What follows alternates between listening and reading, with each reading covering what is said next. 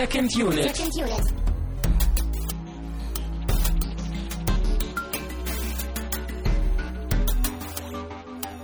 Herzlich willkommen zu einer neuen Ausgabe von Second Unit. Mein Name ist natürlich wie auch in der letzten Woche, höchstwahrscheinlich auch in der nächsten Woche Christian Steiner und bei mir ist wie in der letzten Woche und sehr wahrscheinlich auch in der nächsten Woche Tamino Mut. Hallo, wir sind wieder da, um eure niederen Instinkte nach Podcast zu befriedigen. Mm, I see what you did there. Mhm. Sehr schön.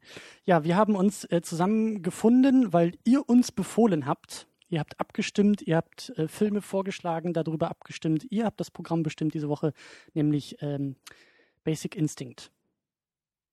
Richtig. Ja. Da fällt mir ein, müssen wir eigentlich jetzt schon sagen, was wir beim nächsten Hörervorschlag machen wollen? Äh, nee, man, gut, wir haben das auch vorher noch nicht irgendwie diskutiert und diskutieren es jetzt. Äh, ich würde sagen, dass wir dann so irgendwie Anfang Januar das Ganze dann richtig, bevor wir jetzt zwei Monate Filme vorgeschlagen Ach bekommen. ja, stimmt. Ne? Im Dezember wird es natürlich jetzt knapp wegen den Feiertagen. Genau. Da Dann machen müsst wir ihr euch jetzt wieder noch einen Monat länger gedulden. genau. Da machen wir ja eigentlich dann äh, unser Holiday Special so über die Weihnachtswoche, was wir dann ein bisschen vorher aufnehmen, weil wir sind ja auch irgendwie dann äh, räumlich getrennt durch Weihnachtsurlaube und so.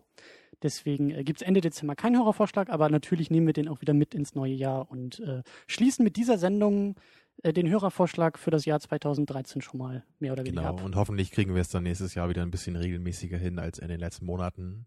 Naja, aber wie gesagt, es lag daran, dass Christian eben die halbe Welt unsicher gemacht hat. Muss ja auch mal sein. Tja. Gut.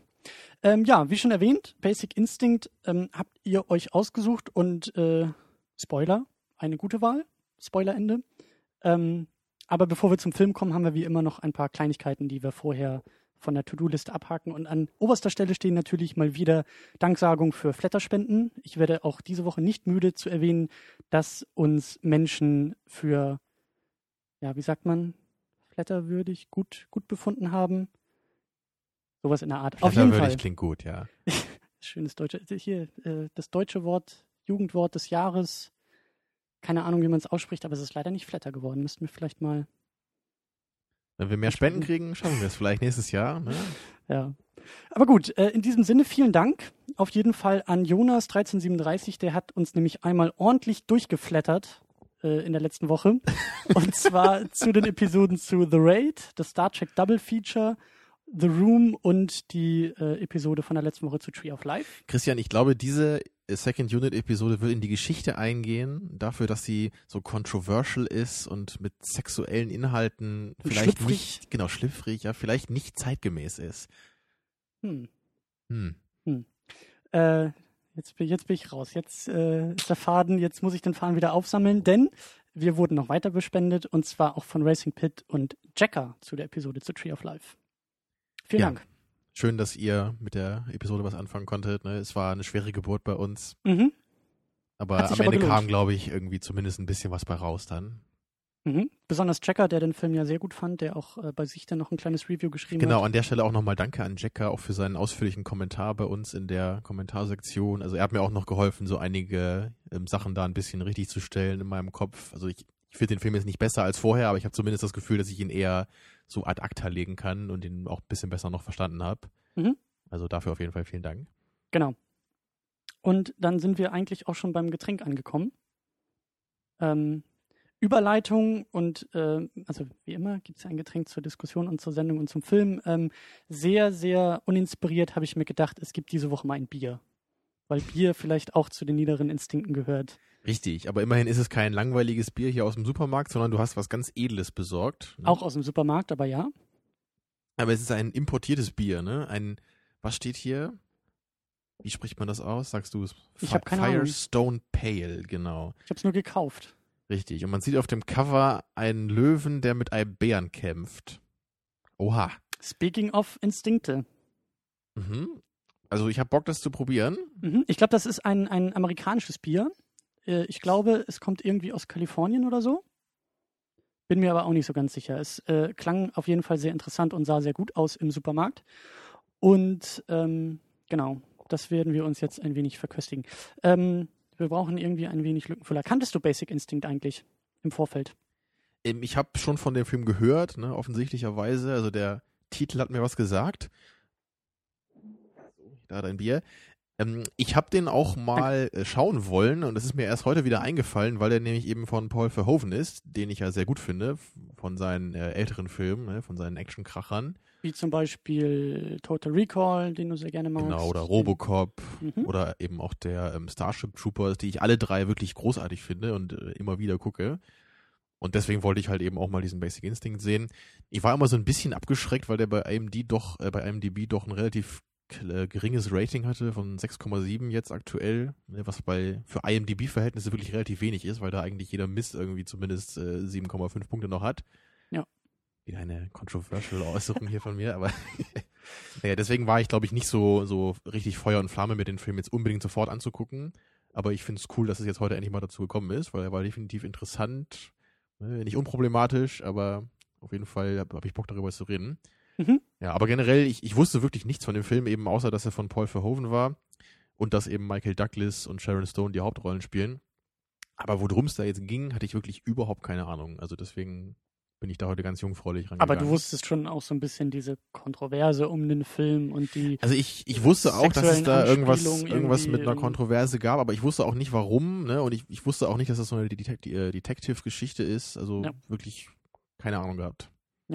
Also An du dieser- wusstest anscheinend schon ein bisschen mehr dann, nehme Also ich wusste von dieser legendären Verhörszene, wo sie dann halt so irgendwie die Beine überschlägt. Das ist ja irgendwie, glaube ich, äh, auch der Ja. Moment, für der der Film bekannt ist. Nicht mal die Szene kannte ich, ja. Ich wusste, dass Sharon Stone mitspielt. Ich wusste nicht, dass Michael Douglas mitspielt. Das, äh, also war jetzt für mich keine Überraschung, als ich das gesehen hatte. Aber für mich war es schon eine Überraschung, dass der Paul Verhoeven für den Film irgendwie verantwortlich war. Das äh, hätte ich jetzt auch nicht so erwartet. Ähm, aber gut, So. da werden wir jetzt gleich drüber sprechen, in konkreto. Und Ja. an dieser Stelle, bevor wir das Bier probieren, Spoilerwarnung natürlich, der Film ist über 20 Jahre alt, äh, sollte eigentlich klar sein, dass wir jetzt da keine Rücksicht nehmen auf mögliche Spoiler. Spülen wir diese Äußerung runter mit diesem interessanten Bier. Ich bin Prost. gespannt. Du bist ja sonst eigentlich überhaupt nicht so der Biertrinker, oder? Nee. Wow, das schmeckt auf jeden Fall ungewöhnlich. Aber interessant, gefällt mir. Ähm, ja, Ist auf jeden Fall nicht wie das normale Becks oder so, was man hier äh, einfach kaufen Boah. kann. sehr, Oder Flens natürlich bei uns im Norden. ich weiß nicht, irgendwie sehr, sehr lasch irgendwie, sehr, Lasch findest du? also so, äh, wie so abgestandenes Bier. Ich meine, gut, das stand jetzt vielleicht eine Woche schon, schon bei mir im Regal, aber Aber nicht offen. Also nee, aber äh, ähm, hm. hast du schon mal was draus getrunken und wieder den Deckel drauf gemacht? ja, und auch wieder zurückgetan in die Flasche. Ähm, Also ich finde es interessant, ist nicht so richtig mein Ding, aber, aber es gefällt mir schon. Ja, bei den paar Gelegenheiten, wo wir mal Bier probiert haben, habe ich ja immer gesagt, ich bin wirklich eher so der Fan von dunklem Bier. Ne, also dieses Guinness oder Kilkenny mag ich sehr gerne. Oder Köstritz, das habe ich glaube ich auch mal mitgebracht hier. hm. Also stimmt, da- da- das war aber hier mit Frucht und irgendwie, äh, Ich habe glaube ich auch mal das normale Köstritzer mitgebracht, oder? Das normale Schwarzbier. Vielleicht nicht, ich weiß nicht. ich, glaube auch nicht. Äh, da ich habe auch mal Grapefruit-Bier mitgebracht, das weiß ich noch. Ja, genau, solche, solche Sachen, dafür bist du bekannt. Genau, das war natürlich, das ist ja kein richtiges Bier jetzt in dem Sinne, ne? Also das ist ja eher so ein, so ein Schnickschnack. Aber ich finde das hier, was wir gerade trinken, auch nicht. Das ist wirklich, äh, also es ist okay. Ich trinke das jetzt auch noch irgendwie aus, aber hm, dafür, dass das irgendwie auch ziemlich teuer war, irgendwie nicht so geil. Ist, glaube ich, eher so ein Ding, wirklich, wenn man jetzt richtig Bierfan ist und Bock hat, viele Sachen zu probieren. Ja, Weil es schmeckt auf jeden Fall anders, als man das kennt, so von Das den stimmt. gewöhnlichen Bieren. das stimmt auf jeden Fall. Ja, anders ist auch, merkst du? Basic Instinct. ähm, Großartig, großartig, Christian. Dankeschön, Dankeschön. Ähm, und zwar kannst du, bevor wir uns irgendwie nochmal wieder zum Cast und den Verantwortlichen widmen, vielleicht kurz zusammenfassen, worum es geht in dem Film. Was passiert? Ja, es ist ein Mystery, Psychological, Crime Thriller, würde ich sagen. Und es geht äh, um die Hauptperson Nick Curran, gespielt von Michael Douglas, der ein Detective ist beim San Francisco Police Department. Und der ist ähm, ja bei der Mordkommission, beim Homicide da. Und der muss eben einen Mord ermitteln, wo ein, ein Mann ans Bett gefesselt auf blutige Weise mit so einem Eispickel umgebracht wurde. Von der Dame, die sich mit ihm im Bett vergnügt. Davon, ist, davon ist auszugehen, ja. Ja. dass es so passiert ist. Und er muss dann eben ermitteln, ne, wer das wohl war und wie das Motiv war. Ne, und relativ schnell äh, kommen wir dann auch schon zu der Hauptverdächtigen, würde ich mal sagen. Äh, gespielt von Sharon Stone, deren Namen ich jetzt vergessen habe im Film. Der war nämlich relativ schwierig. Sag, hilf mir nochmal auf die Sprünge. Catherine Trammell. Trammell, genau, Catherine Trammell. Und es, es, entwickelt sich dann im Laufe dieser Ermittlungen so eine ganz interessante Beziehung zwischen den beiden Charakteren, ne? weil natürlich eigentlich muss ja Nick äh, da sein, sein, seine Polizei, polizeiliche Differenz bewahren. Ne? Er kann natürlich nicht irgendwie mit ihr da sich, sich verführen lassen, was die Dame nämlich äh, immer versucht, bei jeder Gelegenheit. Und ja, sie ist eben auch sehr aufreizend, ne? Sharon Stone halt. Mhm. Und deswegen entwickelt sich da eben im Laufe des Plots da so eine ganz gefährliche, interessante Beziehung und am Ende haben die beiden halt eben dann auch Sex zusammen. Also es entwickelt sich da wirklich was und ja, und am Ende weiß dann Nick eben auch nicht mehr so richtig, ne, auf welcher Seite er jetzt steht und ist er für sie oder gegen sie und war sie es dann oder war sie es nicht. Ja. Also solche Fragen stellen sich so typisch Mystery Thriller eben. Aber witzig, dass du schon, dass du so auf diesen Mystery-Aspekt äh, ähm, schon, dass du den so stark machst und betonst, da werden wir wahrscheinlich am Ende noch mal ein bisschen also genauer Zumindest war der Film ja auch sehr stark so inszeniert, ne? wenn man da an die Musik denkt und solche Sachen. Also ich würde schon sagen, dass es ein Mystery-Thriller ist, obwohl ich weiß, was du meinst, aber das sagen wir jetzt noch nicht. aber ich denke schon, dass man es so, so bezeichnen kann. Ja, also es ist, es ist ja deine Zusammenfassung. Wir behalten das erstmal so im Hinterkopf und werden dann am Ende noch mal ein bisschen äh, äh, genauer drauf eingehen. Aber du hast schon recht, es ist, der Film spielt mit uns und ähm, soll auch spielen und soll auch damit oder will auch damit spielen, dass wir genauso wenig wie Michael Douglas irgendwie wissen, wer es jetzt genau Zumindest war. Zumindest hören wir, glaube ich, als Zuschauer nie auf zu fragen. Ne? Wir sind immer genau. unsicher bei dem, was passiert und was die Motivationen der einzelnen Charaktere sind. Und das reicht mir, glaube ich, um das als Mystery-Film zu bezeichnen. Okay. Okay.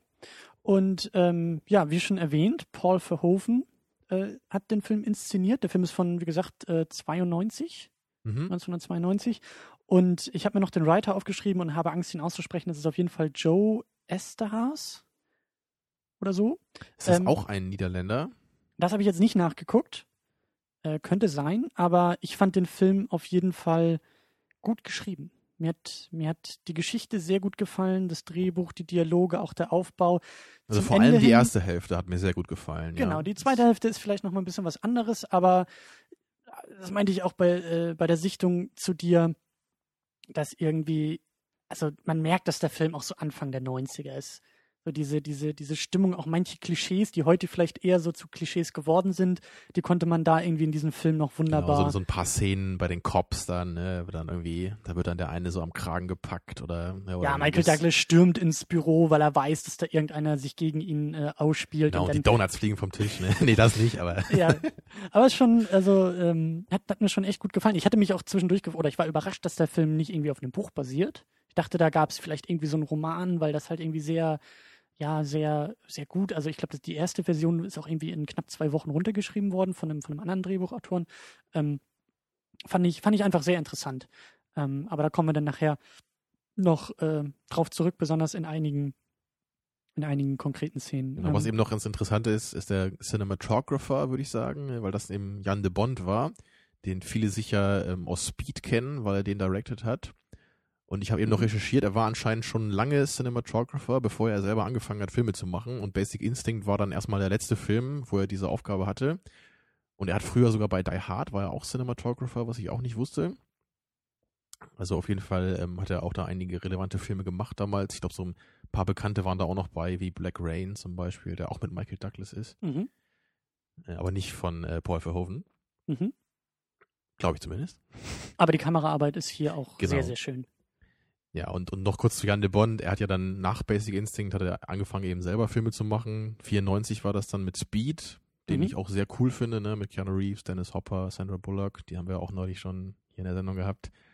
Äh, ja, interessanterweise ist es dann eben bei ihm nach Speed ganz schön bergab gegangen, würde ich sagen, bei den Filmen, die er so gemacht hat. Also, weil ich glaube. mit Speed bergab? Ja, die Geschwindigkeit hat ein bisschen abgenommen bei ihm, ne, weil danach kam dann eben Twister, den hast du auch mal gesehen, glaube ich, ne? Vor, mhm. vor Jahren meintest du. Also den Erfolgreich halt auch, vergessen und verdrängt. Ja, den finde ich auch einfach nur furchtbar langweilig und schlecht so. War, glaube ich, der erste Film, der auf DVD rauskam. Fun Fact. ja, nach Twister kam dann Speed 2, der äh, auch trotz Willem Dafoe, glaube ich, ziemlich vergessenswert ist. Wie war das doch bei den Simpsons? Das ist, das wie, ist ja Speed wie Speed 2, 2, nur mit einem Bus statt einem Boot. Genau. Ja, danke Millhaus. Und nach Speed 2 hat er dann auch diesen extrem gefloppten und bei Fans des Klassikers verachteten The Haunting gemacht. Mhm. Hast du den mal gesehen? Nee. Das ist mit Owen Wilson, glaube ich. Das spielt in so einem Spukhaus. Den habe ich auch mal gesehen, früher. Und ich, wusste auch gar nicht, dass es halt wirklich nach so, einem, nach so einem Klassiker aus den 50ern oder 60ern, ne, der halt so einen großen Fanstatus hat und dieser neue äh, ist da wohl ziemlich verachtet. Ich kenne das Original nicht, aber ich weiß auch, dass das Remake als, als, also als, als Film an sich einfach schon schlecht genug ist. Mhm. Ja, und dann kam eben noch Tomb Raider Cradle of Life, den Jan de Bond, glaube ich, auch gemacht hat vor ein paar Jahren, den ich auch irgendwann mal gesehen habe und so zu 98 Prozent wirklich vergessen habe. Das war, ja, die restlichen zwei Prozent sind Angelina Jolie, die du wahrscheinlich Wahrscheinlich, ja. Äh, das war der erste Tomb Raider, oder? Ich weiß gar nicht, welcher das war. Ich habe keine Ahnung. ich weiß nicht, es gab zwei davon, ne? Ja, ich habe, ich hab, glaube ich, auch beide mal gesehen. Ich, ich, ich bin nicht mal mehr sicher, ob ich beide gesehen habe, weil ich die auch so nichtig fand, damals schon. Ich glaube, sogar im Kino habe ich den mal gesehen, aber das selbst als 14-Jähriger oder was, als der neu war, fand ich den langweilig. Naja, also der gute Jan de Bond hat leider nach seinem coolen äh, Film Speed nie wieder so richtig was, was Tolles gemacht. Tja. Und Paul Verhoeven, der ist ja auch nicht mehr so richtig relevant, würde ich mal sagen. Ne? Ich wollte also gerade sagen, so manche, manche überleben ihre Zeit irgendwie nicht, ne? Ja, also ich glaube, der letzte Film, den ich von ihm kenne, war eben Starship Troopers, den ich echt noch ziemlich cool fand. Und so in den 2000ern da hat mir auch gar nichts äh, was gesagt, was er gemacht hat, bis auf Hollow Man, den ich auch nie gesehen habe, weil ich auch weiß, dass der ein unglaublicher Flop war und einfach schlecht sein soll. Mhm. Trotz Kevin Bacon. Ja. Tja, der ist ja nie zu sehen. Was bringt dir das, einen Kevin Bacon in einem Film zu haben, wenn du ihn nicht zeigen kannst? Ja, obwohl, wäre das nicht eher noch besser dann? Ich, ich weiß es nicht. Man, hm. Also zumindest befinden wir uns, glaube ich, heute wirklich in ein bisschen Nostalgie-Modus hier. Ne? Also Jan de Bond und Paul Verhoeven, die waren in den 80ern und 90ern eher in ihrem Element und inzwischen gehören die wohl eher zum alten Eisen. Tja. Kann man das auch von Michael Douglas behaupten, der eben die Hauptrolle spielt als Detective Nick Curran? Ja, wahrscheinlich kann man das auch, obwohl er wurde ja, glaube ich, auch in den letzten Jahren ziemlich von seinem Krebs da ähm, mitgenommen, oder? Oh, weiß ich, wusste ich gar nicht, dass er Krebs Ich glaube, er hat ihn überwunden inzwischen. Oh. Aber ich glaube, er war lange krank, wenn ich mich jetzt nicht irre. Mhm. Naja. Ist er dir denn ein Begriff als Schauspieler? Also magst du ihn? Oder? Als Schauspieler schon. Also ich meine, als mehr oder weniger Kind der 90er ähm, ist Michael Douglas als Schauspieler, als Schauspiellegende irgendwie natürlich schon ein Begriff. Aber ich habe jetzt auch überlegt bei der Sichtung, ich glaube, das war irgendwie so der erste Film, wo ich Michael Douglas irgendwie bewusst wahrgenommen habe. Also liegt das wohl auch schon ein bisschen bei dir zurück dann, wenn du ihn mal gesehen hast? Wenn überhaupt. Also ich kann mich jetzt nicht bewusst dran erinnern oder könnte jetzt keinen Film nennen. Ähm, und wenn dann eher so durch die letzten Jahre aus dem Augenwinkel und da waren jetzt, glaube ich, auch nicht mehr so die Knaller dabei. Da ging es dann eher los, dass er doch diesen Wall Street Teil 2 gemacht hat. War er da denn wichtig drin eigentlich in dem Film? Ich weiß das gar nicht. Ich weiß es auch nicht mehr, aber das, das ich sage Augenwinkel, also wirklich bewusst äh, wahrgenommen habe ich ihn auch nicht, aber ich hatte ihn eher so eine Erinnerung von, okay, äh, alteingesessene Hollywood-Legende, die vielleicht mehr oder weniger ihre Zeit schon über, überlebt hat, wie vielleicht auch Verhoeven, weil wenn man irgendwie 20 Jahre später oder 25 Jahre später irgendwelche Fortsetzungen machen muss, ist es nicht unbedingt immer das beste Anzeichen für die eigene Karriere. Ähm, war ja bei Sharon Stone und der Fortsetzung hierzu vielleicht ähnlich. Äh, irgendwie 15 Jahre wir, später. Ja, die wir nicht kennen, aber äh, Basic Instinct 2 äh, klingt schon mal extrem dämlich. Ja. So, und äh, ich habe mir den Plot nochmal kurz durchgelesen und es scheint wirklich der gleiche Film nochmal zu sein, mit ihr und irgendeinem anderen Typen und die Geschichte ist wohl genau das gleiche. Ne? Irgend so ein Detective ja, kommt und sie muss dann irgend so ein, wieder so ein Spiel mit ihm eingehen. Aber zurück zu Michael ähm, Douglas. Ähm, er genau, hat mir sehr ja. gut gefallen hier in dem Film. Wirklich, wirklich klasse. Also irgendwie mhm. ähm, die Rolle, die er spielt, die Art, wie er spielt, sehr energetisch alles irgendwie auch noch. Ähm, obwohl er jetzt nun da auch schon nicht mehr so der Allerjüngste war, aber. Aber ich denke schon, dass man sagen kann, er war hier noch so auf der Höhe seiner Zeit eigentlich, als, ja. als Schauspieler. Also die, die meisten bekannten Filme sind ja eher so aus den 80ern mit ihm. Ne? So der Wall Street, das Original, ist da ja auch sehr bekannt. Habe ich mal gesehen, fand ich nicht so toll. Lag, glaube ich, auch ein bisschen einfach an der Materie. Ne? So diese, diese Broker-Thematik hat mir da einfach nicht so viel gegeben. Obwohl er da auch sehr cool gespielt hat. Also andere Filme sind noch dieser War of the Roses, den habe ich mal gesehen. Oder Rosenkrieg auf Deutsch. Ja. Der war ganz okay. Also eine abgefahrene Geschichte von zwei Eheleuten, die sich immer mehr an die, an die, äh, an die Gedärme gehen. Ähm, ich glaube, der beste Film mit ihm, den ich gesehen habe, war Falling Down. Zumindest fand ich ihn da als, äh, also in der Performance am, am stärksten. Sagt ihr der was? Nope das, das handelt eigentlich von so einem ganz normalen Bürger, ne? das ist Michael Douglas. Am Anfang des Films steht er einfach im Stau in L.A., so wie man das so kennt aus L.A. So ein heißer Sommertag und dann brennt bei ihm so ein bisschen die Sicherung durch und er steigt dann aus und äh, ja, irrt so durch die Stadt und hat dann alle möglichen Begegnungen mit verschiedenen Leuten, bei denen er dann echt ziemlich ausrastet und manche Leute da irgendwie ein bisschen fertig macht oder so ein so einen kleinen Kiosk legt er da in, in Schutt und Asche und, und solche Sachen. Also er läuft so ein bisschen amok, könnte man sagen. Also du kennst schon mehrere Filme mit ihm. Wie würdest du jetzt ähm, so Basic Instinct irgendwie einordnen? Macht das Sinn, dass, dass er da auch noch so auf, auf dem Höhepunkt irgendwie seiner Zeit ist? Oder äh, müsste das vielleicht auch schon eher so Ende seiner, seiner, seines Höhepunkts sein? Oder, oder wie, also wie, kann, kannst du den irgendwie einordnen? Auch jetzt so vom, vom, von der Performance her? Also es ist für mich eine typische Michael Douglas-Rolle, wenn man das so sagen kann. Also für mich ähm, macht das absolut Sinn, ihn so zu casten. Wir haben ja gerade noch bei Wikipedia gesehen, was da alles für Leute für diese Rolle vorgesehen waren. Also das ging von El Pacino über äh, Nicolas Cage bis hin zu Chuck Norris anscheinend. Stand da bei Wikipedia, ich kann es nur sagen. Also da war man sich anscheinend selber gar nicht so sicher, wer diese Rolle spielen soll. Also da waren, glaube ich, noch, noch 15 andere sehr bekannte Namen, ja, die da aber standen. das ist, sowas ist immer, also da Ich- darf ich man meine, nicht viel, zu viel Klar, drauf geben. ne? aber ich meine nur, wenn, also wenn, wenn ich jetzt so dieses Skript lesen würde und jemand sagt, äh, wir haben jetzt die Idee, Michael Douglas für diese Rolle zu casten, würde ich sagen, hey, das passt super. Ja. Also ohne den Film jetzt zu kennen, könnte ich mir vorstellen, das ist eine gute Rolle für ihn. Ja. Ne, weil er, er spielt normalerweise auch oft so eher so diese, also nicht so völlig abgefahrenen Charaktere, sondern eher so ein bisschen gesetztere Leute, die aber eben in solche Ausnahmesituationen geraten. Also das erkenne ich in, in vielen Filmen wieder. Bei Ja. dem Falling Down ist das so. Es gibt zum Beispiel noch einen Film, der heißt, äh, weiß ich auch nicht, wie der auf Englisch heißt, aber Ein Richter sieht rot, heißt der auf Deutsch, da spielt er auch die Hauptrolle. Fand ich auch sehr cool. Da spielt er einfach so ein, so ein Richter, ne, also auch eher eine gesetzte Persönlichkeit, der aber im Laufe des Films in so eine äh, Geschichte gerät, dass er dann merkt, so viele von seinen Richterkollegen, die haben da hinter den, hinter den Vorhängen so ein bisschen was am Laufen, dass sie halt versuchen, so äh, ähm, Gefangene, die halt freikommen beim Prozess, obwohl sie halt meinen, dass sie schuldig sind, dass sie die halt dann irgendwie beseitigen. Mhm. Ne, Also das, der Film handelt so von so einer Selbstjustiz. Und da sieht man dann auch, wie Michael Douglas immer mehr in diese Geschichte gerät und ihn das dann auch irgendwann richtig fertig macht. Und genauso ist es hier ja auch bei Basic Instinct. Ne? Er fängt an eben als, als starker Detective. Ne? Und dann erkennt man natürlich relativ bald schon, okay, er hat auch seine Schwächen. Ne? Er, Mhm, mhm, aber am mhm. Anfang ist er ja schon etabliert so als, als starke Persönlichkeit. Also er hat mit dem Trinken aufgehört, ne? er hat mit dem Rauchen aufgehört und er macht einen, er macht einen äh, starken Eindruck einfach. Da, da lass uns mal, da lass uns mal gleich, äh, gleich drüber sprechen. Ich will nur ganz kurz als Randnotiz noch zwei Namen erwähnen oder drei Namen. Ich meine, Sharon Stone haben wir schon erwähnt als Catherine Trammell, äh, Jean Triplehorn als Dr. Beth Garner, die Psychologin und irgendwie auch Geliebte von eben äh, Nick Curran, unserer Hauptfigur. Und Ja, mehr oder Leilani- weniger ehemalige Geliebte. Ne? Ja, die haben ja trotzdem irgendwie immer noch so ein bisschen was. Ja, Aber- aber, die Beziehung war ja eigentlich so beendet, ne? So, so ging der Film los. Genau. Und äh, Leilani Sarell als Roxy, gleichzeitig die Freundin von der Figur von Sharon Stone, von Catherine, und irgendwie auch zwischenzeitlich Verdächtige, ob sie irgendwie auch diesen Mord. Genau, Den mit, mit Freundin kann man hier eben auch Geliebte. Bezeichnen. Genau. Aber weil du nämlich äh, schon was Richtiges und was Gutes gesagt hast, du bist nämlich schon direkt im Film gewesen und hast die Figur von Michael Douglas ein bisschen beschrieben und gerade auch den Anfang, wie, wie die Figur eingeführt wird, wie sie uns irgendwie dargestellt wird. Und das, das finde ich halt äh, wichtig und gut, nämlich, dass wir ganz am Anfang ähm, ihn, also das ist mir gleich sofort aufgefallen, so die ersten Szenen, also ja, wir haben erstmal diesen Mord, der da passiert, da können wir gleich noch drüber sprechen, aber dann geht's ja los, die Ermittlungen am Tatort bei der Leiche, äh, die Türen gehen auf und Nick Curran kommt rein als Ermittler.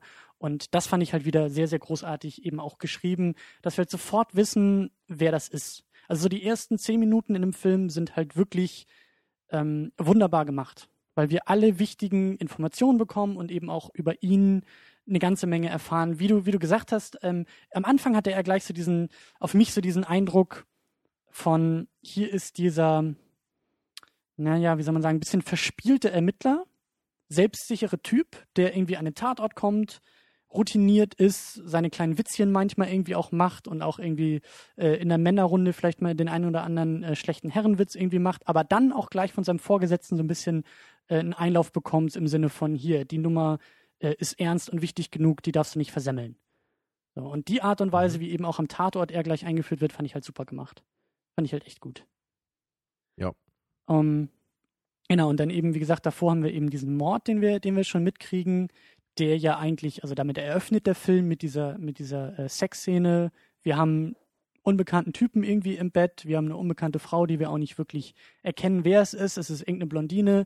Die beiden vögeln irgendwie rum, sie fesselt ihn ans Bett, holt irgendwie diesen Eispickel raus. In bester Verhoeven-Manier wird das Bett dann irgendwie nicht, äh, Genau, das war der Eingesaut. einzige richtige Verhoeven-Moment, weil der gute Herr ist ja eben in seinen Actionfilmen für diese krassen, blutigen äh, Shootouts bekannt, die mir halt eben auch so gefallen.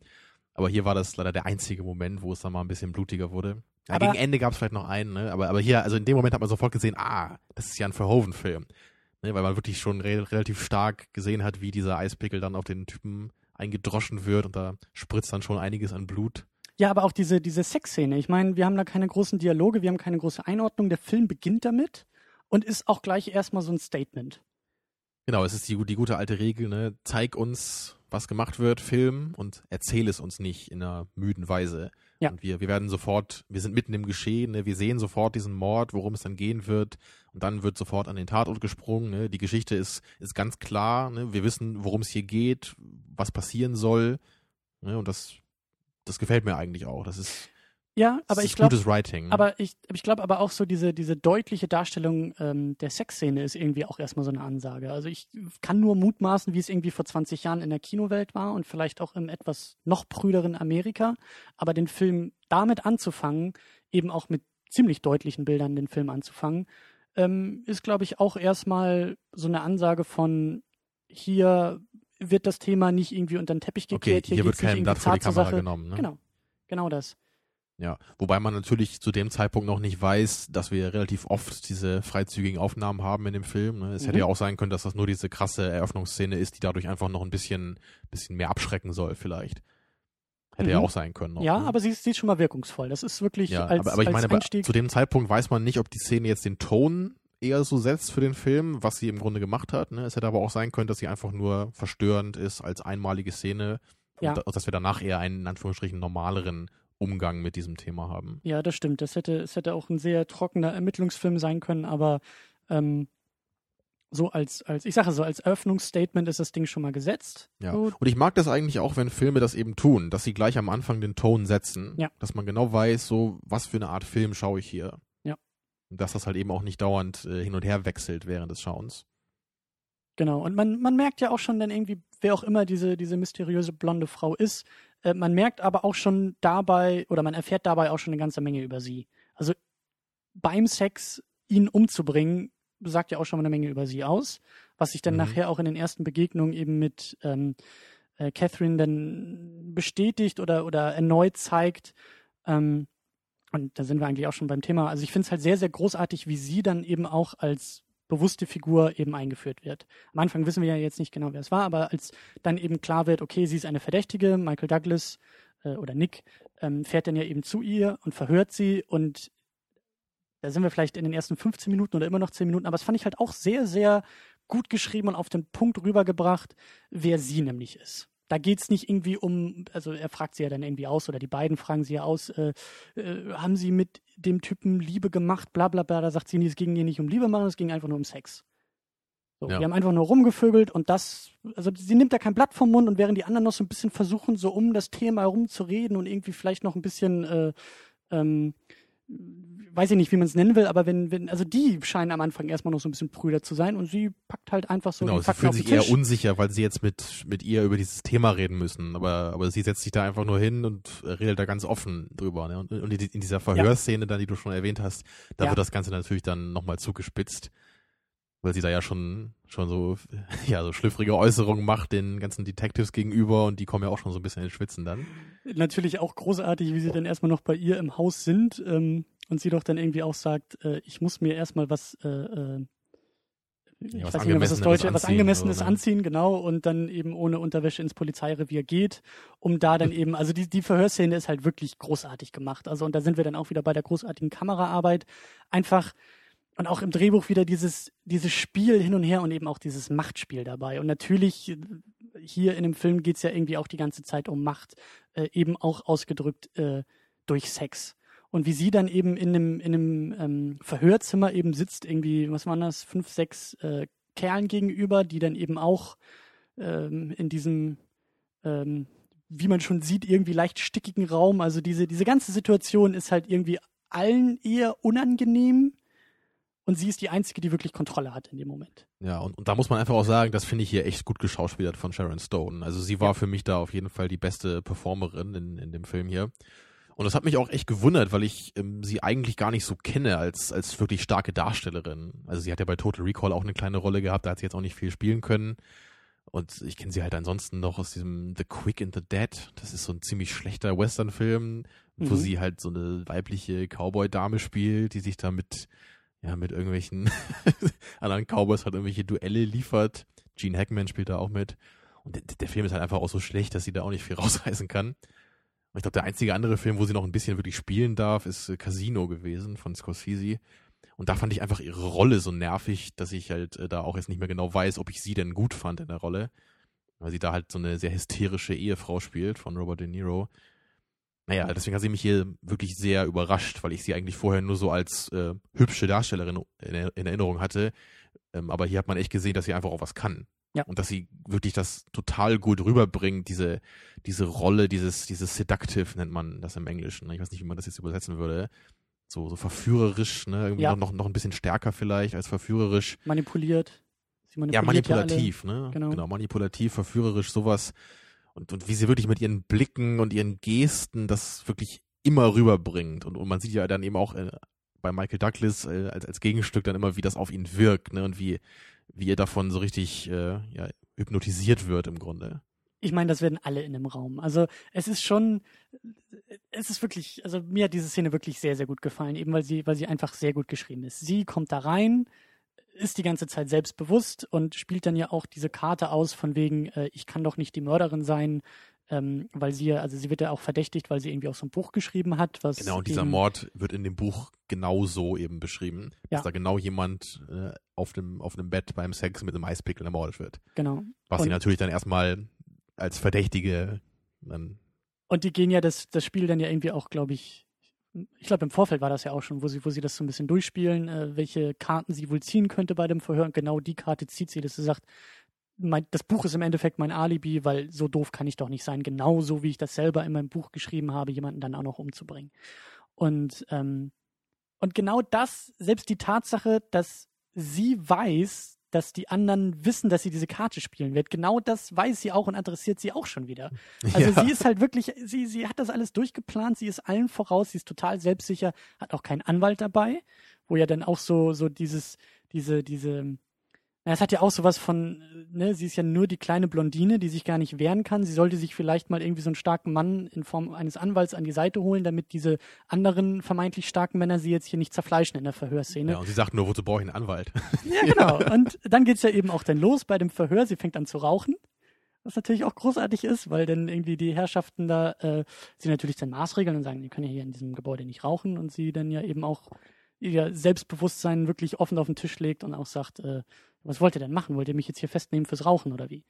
Und ähm, da geht's dann ja schon los. Da ist ja auch völlig klar, äh, wie gesagt, wo, wo die, die Verhandlungsposition und wo die Macht äh, eigentlich verortet ist, nämlich bei ihr. Und dann gab es auch so einen Moment, ich weiß nicht mehr genau, worüber sie da geredet hatten. Ich glaube, da, da ging es dann ja eben auch, es ging ja sehr schnell um das Thema Sex und welche Formen sie irgendwie praktiziert und wie sie mit dem äh, äh, Opfer irgendwie auch in Kontakt war und so weiter.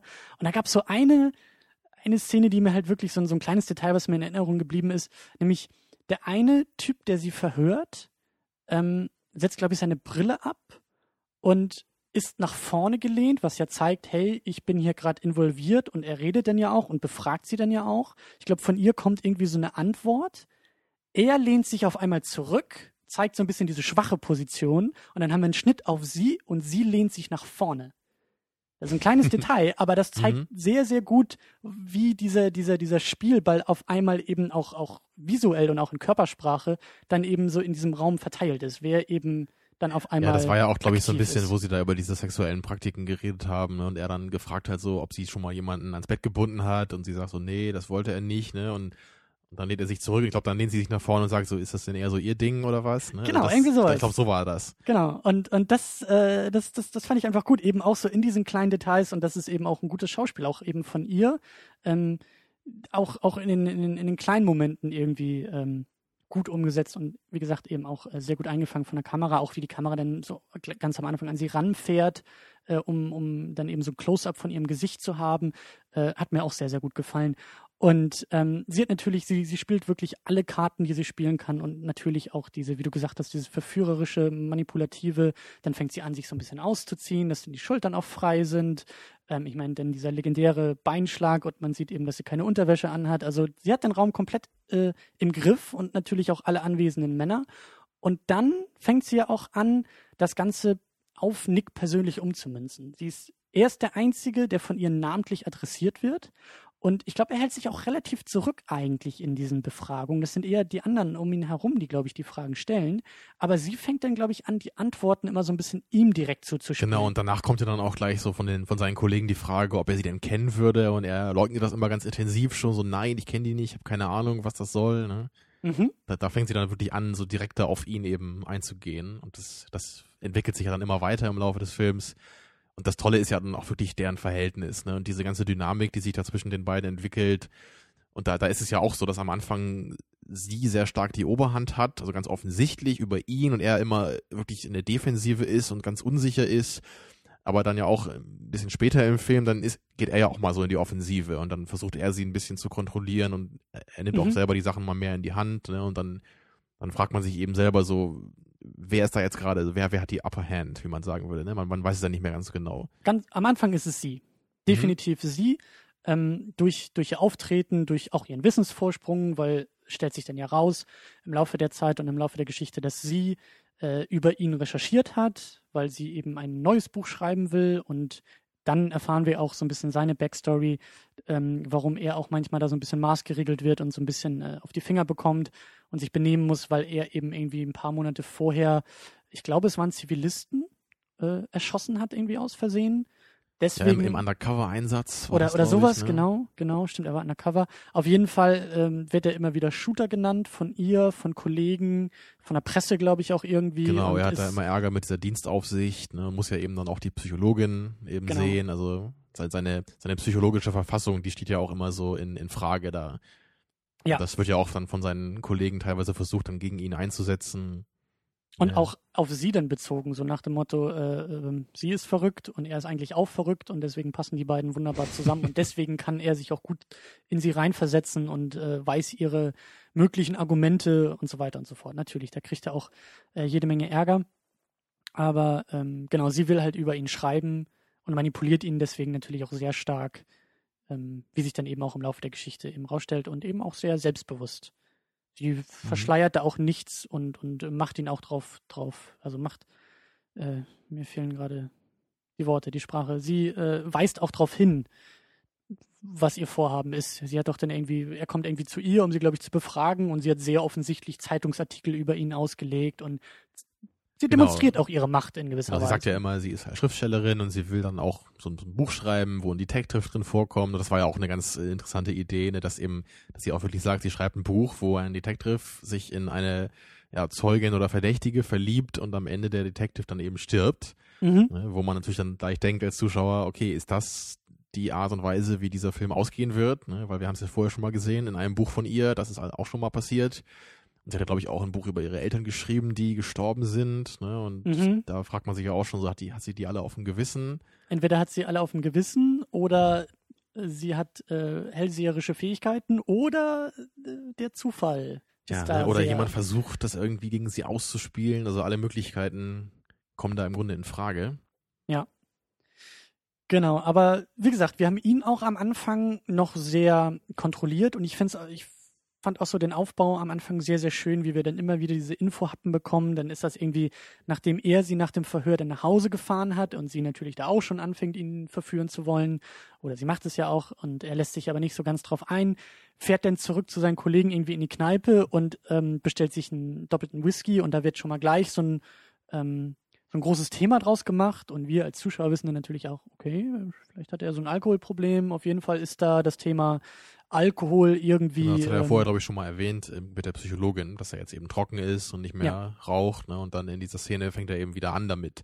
Also man sieht sofort, dass er ist involviert in dieser Sache. Ne? Er, er ist dem jetzt nicht, steht dem nicht kalt und abgebrüht gegenüber, sondern ja, gleich so die, die, die alten schlechten Gewohnheiten kommen irgendwie wieder, wieder raus durch, durch die Catherine. Genau, sie fängt wirklich an, äh, an dieser Fassade auch zu bröckeln. Also, dass er am Anfang noch eine Fassade aufrechthalten kann und auch so ein bisschen noch dieses ja, in gewisser Weise Saubermann-Image irgendwie noch, noch rüberbringen kann, aber. Ja, zumindest das, das, Professionelle hat er noch. Er, er ist immer auf Distanz noch, er ist abgeklärt, er ist noch sehr stark eben der Cop. Und kontrolliert. Ja, genau, er trinkt nicht, aber er raucht nicht, äh, richtig, er hat das bröckelt immer weiter. Ne? Er lässt sie eben in, in sein Privatleben, so in seine Psyche rein.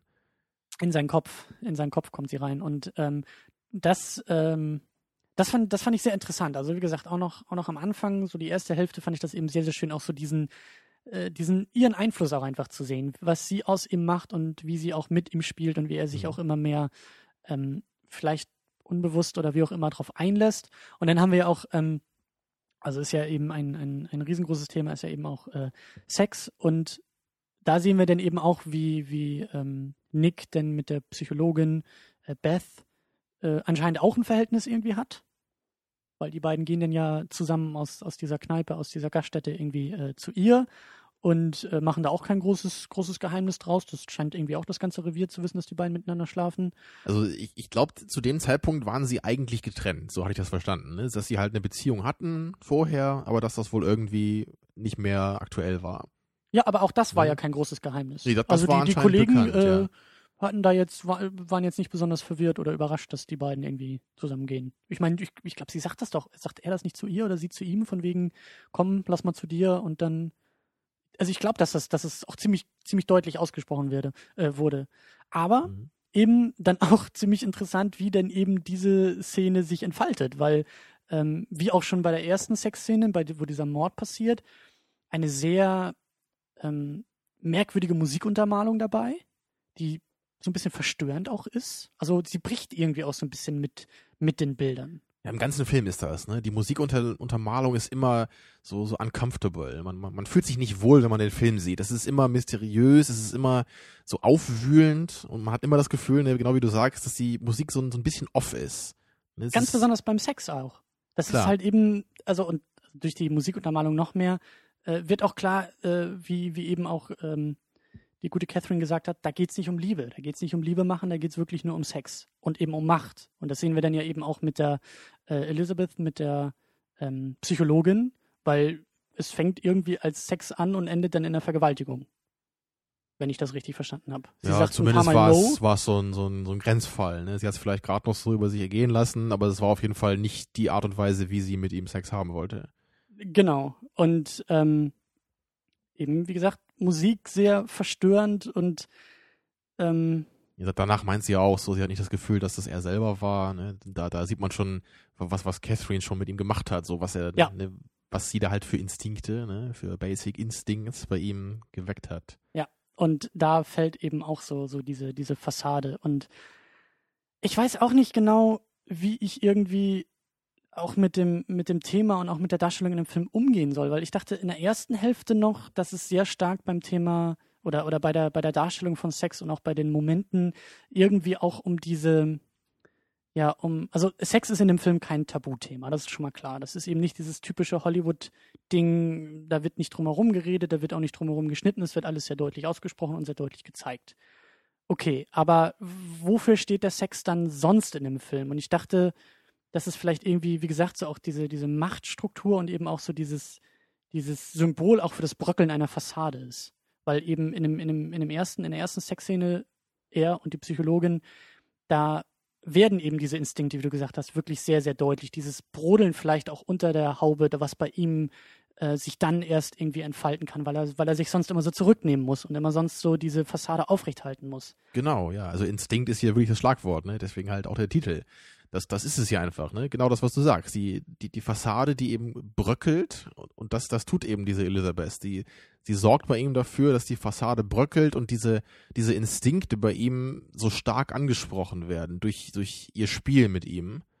Aber dann fand ich das ein bisschen komisch in der zweiten Hälfte, wie dann das Thema äh, irgendwie auch gezeigt und dargestellt wird. Also was mich dann gewundert hatte, war in der zweiten Hälfte, als er und Elizabeth dann tatsächlich auch was miteinander haben und sich immer mehr aufeinander einlassen. Er auch vielleicht gefühlstechnisch immer mehr Meinst du involviert jetzt ist. Catherine? Ich glaube, du meinst. Oh, ja, Catherine, Catherine, Entschuldigung, ne? Entschuldigung. Ja, ich habe die beiden gerade verwechselt. Ähm, genau, also Sharon Stones äh, Figur. Also als die beiden sich dann miteinander auf, aufeinander einlassen, gibt es, glaube ich, zwei, dreimal auch äh, Momente, wo, wo vom Sex weggeschnitten wird. Das erste Mal dann im Film wird er explizit nicht gezeigt, sondern tatsächlich nur den Morning After und da wird geraucht. Und die beiden kuscheln irgendwie miteinander und unterhalten sich dann auch danach etwas, was wir sonst ja vorher nie gesehen haben beim Sex. Sonst war es ein Mord Mhm. oder eine Vergewaltigung. Also äh, oder eben ähm, nach dieser nach dieser Party- und Clubszene, wo es- wo sie dann ja auch gleich am nächsten Morgen weg war. Also ne, wir hatten irgendwie vorher eher das Thema Sex und dann wurde es auf einmal zum Thema Liebe vielleicht eher. Und das hat mich ein bisschen irritiert. Es war ja nicht gleich Liebe, aber es war zumindest ein bisschen mehr als jetzt nur der Sex, würde ich sagen. Weil sich ja schon. ja, aber es, es wurde halt auch in der Darstellung immer harmloser. Und das fand ich ein bisschen merkwürdig. Also ich, ich Also kann ich das nicht da- ganz deuten, warum. Ich hatte da ein bisschen das Gefühl, dass das einfach nicht mehr gezeigt wurde, weil es nicht so wichtig war, einfach in dem Moment. Weil es nicht mehr jetzt das, das Kernthema war. Weil wir, wir haben ja vorher schon die Art und Weise gesehen, wie eben die beiden diesen Sex haben. Ich habe es einfach nur so empfunden, weil ich, meine, es hätte ja keinen Sinn gemacht, wenn wir jetzt echt so vier, fünf Mal immer so eine paar minütige Sexszene hätten. Na, es kommt ja, es kommt ja auch darauf an, wofür der Sex dann steht. Und ich sage ja am Anfang sehr stark Machtstrukturen und eben noch ganz stark, also wir haben eben den Mord, wo eben auch Catherine diejenige ist, die da Macht ausübt. Dann haben wir in der zweiten Szene eben ihn, wie er die Psychologin vergewaltigt, wo er das erste Mal Macht äh, im Bett dann auch zeigen kann. Und dann haben wir die Szene zwischen den beiden, wo eben beide vielleicht auf Augenhöhe so ein bisschen sind, aber immer noch sie diejenige ist, die, die Ja, genau. ihn verführen das, kann. Man, man kann ja zumindest sich überlegen, ob sich das ein bisschen verändert. Also von seiner Seite auch, er, er hat ja dann schon irgendwann so Gefühle für sie. Genau das meine ich ja. Ne, deswegen, also der, der, der Fokus, der verschwindet eben ein bisschen. Deswegen ist der Sex einfach nicht mehr so wichtig, dass er immer gezeigt werden muss. So habe ich das gesehen. Mhm. Ne, das eben, sie, sie bedeutet ihm ja eben auch was und deswegen verrät er sie am Ende ja auch nicht, ne, weil er sich halt schon irgendwie, ich weiß nicht, ob man verliebt sagen kann, ne, aber so, ein- so ein bisschen halt. Ne, sie, sie ist ihm irgendwie schon wichtig auf so eine komische Weise irgendwie.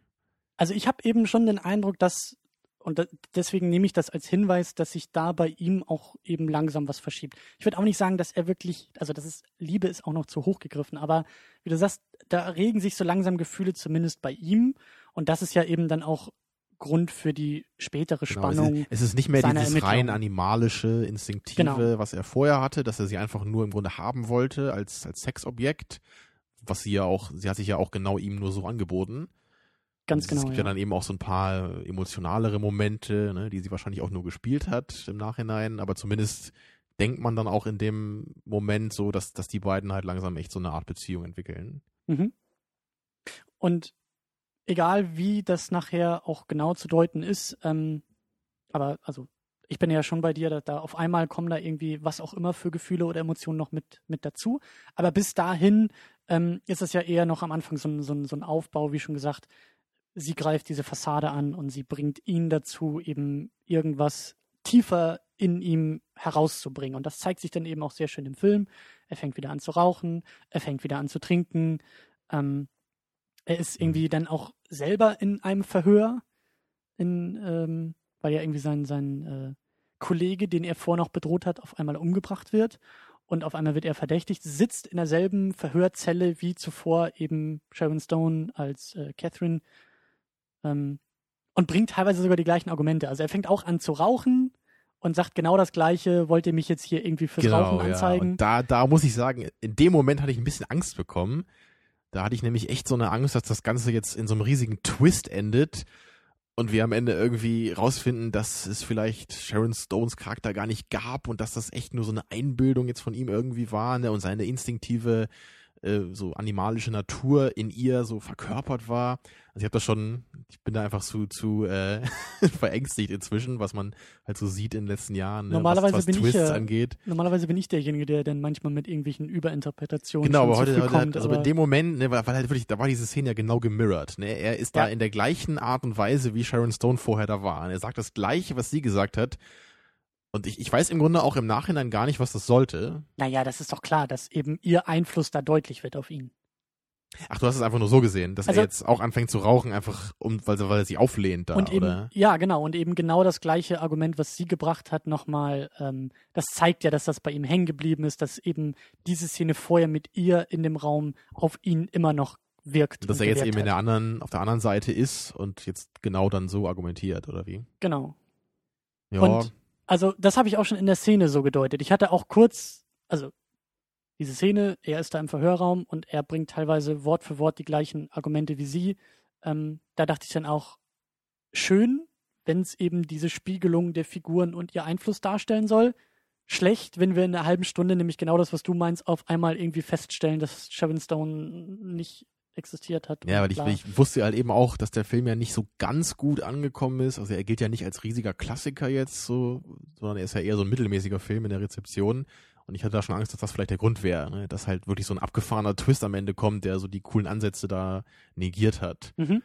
Aber es war ja doch eher ein anderer Grund. Ähm, Bevor wir dazu kommen, würde ich dir nämlich gerne noch mal eine Frage stellen, weil du hast dich ja jetzt auch, hast du ja ein paar Mal erwähnt, in letzter Zeit ein bisschen mit Film Noir beschäftigt, Ja, ne? wegen deiner Medienwissenschaftsgeschichte. ja. Und mich würde interessieren, ob man, ob man Basic Instinct auch so ein bisschen als Film Noir bezeichnen könnte. Weil das, Oh. weil es, ich meine, einerseits haben wir ja schon diesen, diesen Film Noir-typischen Charakter der Femme Fatale. ja. Das ist ja schon in einer sehr starken Ausführung hier der Fall. Wir haben natürlich auch dieses Detective-Setting, ne, dieses Mystery-Falllösen-Ding, was ja. Ja. schon in der Hinsicht schon, schon ganz gut da reinpasst eigentlich in dieses Schema. Auf der anderen Seite haben wir halt eher diesen psychologischen Aspekt, der relativ stark ist, so bei den Charakteren und auch beim Zuschauer. Aber und halt eben auch dieses Provozierende noch, ne, mit diesen Sexszenen, was jetzt, glaube ich, nicht unbedingt Film Noir typisch ist, oder? ich meine, also ich bin jetzt überhaupt nicht der Experte in Sachen Film Noir und wir sind eben auch noch dabei im Seminar ähm, überhaupt rauszuarbeiten, was Film Noir ist und was vielleicht nicht. Und wir sind immer noch so ein bisschen in den, in den Anfangstagen, also wir gucken da noch momentan viel aus den 40ern, ähm, wo man auch, also wo der Film Noir ja auch so sein, sein, seine Hochphase hatte. Ähm, deswegen ist es, glaube ich, ein bisschen schwieriger, dann bei so einem Film aus den 90ern den eben einzuordnen. Aber äh, Elemente sind da auf jeden Fall drin. Wie du gesagt hast, die Femme Fatale, eben auch der moralische Verfall, Mhm, ja. der, den sie in sein Leben bringt, in, in das Leben des Detectives.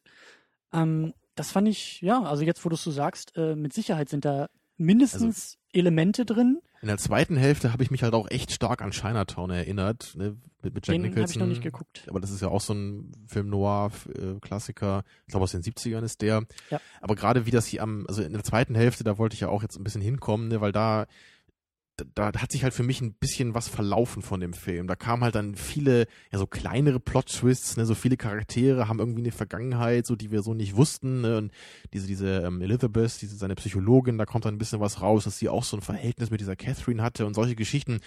Und das fand ich alles ein bisschen konstruiert. Und ich weiß halt noch, Ja. bei, bei Chinatown war das halt genauso, wo, wo der Film dann, also ohne das jetzt konkret zu machen, wo der Film in der zweiten Hälfte hingeht, das fand ich halt auch so, so, what? Also, das waren so ganz, ganz komische Informationen, die da so rauskamen. Mhm. Und es hatte gar nicht mehr so viel mit der ersten Hälfte zu tun. Mhm. Und so ein bisschen ging mir das hier eben auch, so dass ich, ich hatte irgendwie das Gefühl, dass das gar nicht so, dass, dass ich da gar nicht unbedingt hin wollte mit dieser Geschichte. Dass da jetzt so eine ganz komplizierte Crime-Mystery-Geschichte jetzt eher rauskommt, ne? Und jetzt wer, wer war das? Und, und zwischenzeitlich dachten wir beide schon, okay, dann war es vielleicht doch jetzt irgendwie Elizabeth oder so. Ne? Mit, dass sie mit einer falschen Identität jetzt irgendwie doch noch an der also Catherine die gehangen hat. Psychologin, ja. Ne, genau, das, aber so war es ja dann doch nicht. Und das, das, das war mir so ein bisschen, bisschen zu viel dann. So immer hier kommt das kleine Puzzlestück raus und hier und da. Ja. Und ich hatte irgendwie das Gefühl, dass das eigentlich nicht das ist, was der Film, worauf der Film hingesteuert hat in der ersten Hälfte. Ja, also dieser, dieser Bruch irgendwie in der zweiten Hälfte, den, den, den habe ich auch wahrgenommen, dass für mich dann diese sehr, sehr schöne Struktur eben des Filmes, dieser, dieser wunderbare Plot und der wunderbare Aufbau der, der ersten Hälfte. Ja, dieses kompakt erwähnt. geschriebene am Genau. Anfang, ne? Dieser, dieser Verfall, diese Dynamik zwischen, zwischen den beiden Hauptcharakteren, dass sich die einfach ein bisschen verlaufen hat. Der Ja. Film ist eben auch ein Stück zu lang. Das finden wir, glaube ich, beide. Ja. Ne, Er ist, glaube ich, 128 Minuten und ich, ich bin echt der Meinung, dass der eher so 110 Minuten vielleicht hätte sein sollen. Ja, ich ähm, fand das jetzt auch so im Nachhinein schwierig, wie du gesagt hast, so da waren manchmal vielleicht ein bisschen zu viele kleine Twists oder zu viele kleine Genau. Zweifel Ne? und Fragen und Momente, die dann in der zweiten Das- Hälfte sehr kompakt Genau, aufeinander das, das war in der zweiten Hälfte so dieser, wir haben sehr oft dann wieder diese, diese Sexmomente zwischen den beiden Charakteren, ne, die dann auch relativ schnell abgehandelt wurden und dazwischen gab es dann wieder so diese kleinen Reveals, dass wir immer so ein bisschen wieder was von, von so einem Puzzlestück mitbekommen haben. Ne? Dann haben wir wieder ein bisschen was über Catherine erfahren, dann diese Geschichte mit Elizabeth und dass sie ihren Namen geändert hat und all diese merkwürdigen Geschichten. Ne? Ja, ja, und das war vielleicht auch irgendwie ein bisschen zu viel, weil wir haben eben noch diese, diese Roxy, also die, die eigentliche Liebhaberin, Freundin von äh, Catherine. Und lange Zeit, also da sind wir eigentlich, naja, da kommen, da kommen wir gleich hin. Aber das ist ja so dieses, dieses ähm, äh, Thema so, wer war es nun wirklich? Was ja auch dann so ein bisschen dieses Film Noir-Thema manchmal ist, die Frage, wer ist der eigentliche Täter, so, um nochmal darauf Mhm. zu verweisen. Aber ähm, wir wissen, okay, eine Frau und blond ist sie, das wissen wir von ihr. Sie hat auf jeden Fall den Mord begangen. Aber der Film lässt uns auch in der Figur, mit der Figur Michael Douglas, der auch der Erzähler ist, lange Zeit oder versucht zumindest Zweifel aufzubringen. Kann es jetzt nun Catherine gewesen sein? Ist sie jetzt die kalte Mörderin? Ja, lässt er sich Mhm. gerade mit, mit der Mörderin ein und nicht nur mit einer Verdächtigen? Oder war es vielleicht doch die eifersüchtige Freundin von ihr? Das ist die lange ja auch Zeit so die eine Frage. ähnliche Figur hat, ne? Genau. Und auch blond ist, so. Genau. Das Und hätte als, man sich vielleicht auch vorstellen können. als ne? diese dann ausgeschaltet wird durch einen Autounfall und so weiter und so Ab fort. dann ist ja eigentlich klar, dass es ne, Ab- ja, aber- Catherine aber- gewesen sein muss. Aber ja. genau, aber dann fängt der Film, glaube ich, auch erst an, die nächste, den nächsten Zweifel zu setzen in Form von Elizabeth. Wo auf einmal aufgemacht wird, vielleicht war es sie, weil sie ja irgendwie auch was mit ihr hatte und äh, das alles passen könnte und mit Perücke und bla bla bla. Und das ist vielleicht ein Tick zu viel gewesen. Also dieses, weißt du, diese, diese, diese doppelten Zweifelmomente. Erst war es die eine, erst Ja. war es die eine zweite Verdächtige und dann haben wir noch wieder eine zweite. Und das, Das- ist zu viel. Das Ding dabei ist halt einfach auch, dass, dass man halt meiner Meinung nach schon relativ deutlich in der Anfangsszene erkannt hat, dass es halt wirklich Sharon Stone war, auf, also dass sie halt Sex hatte. Man hat sie ja im Nachhinein auch öfter mal nackt gesehen, ne? Also ich finde, man hat von der Figur her schon erkannt, dass sie das wohl war.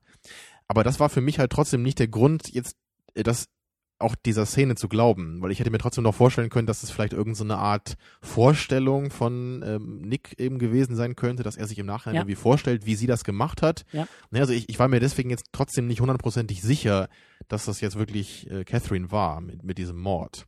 Lass uns, lass uns, lass uns das vielleicht noch ganz kurz, äh, das wollen wir am Ende ja noch mal ein bisschen besprechen. Lass uns das Mhm. vielleicht noch ganz kurz einklammern, äh, abheften und dann holen wir das gleich aus dem Ordner wieder raus. Okay. Weil ich möchte vorher nämlich noch äh, ein paar andere Kleinigkeiten zumindest erwähnen, weil ähm, das ist nämlich noch so ein bisschen in der ersten Hälfte des Films. Ich finde nämlich diese Grundidee total klasse für diesen Detective-Ermittlungsfilm. Ich weiß nicht, ob es viele andere vorher schon gemacht haben, aber dieses, dieses, ähm, das Thema Sex irgendwie auch so zentral mit reinzuholen, dass wir eben nicht nur dieses, wer war es jetzt nun?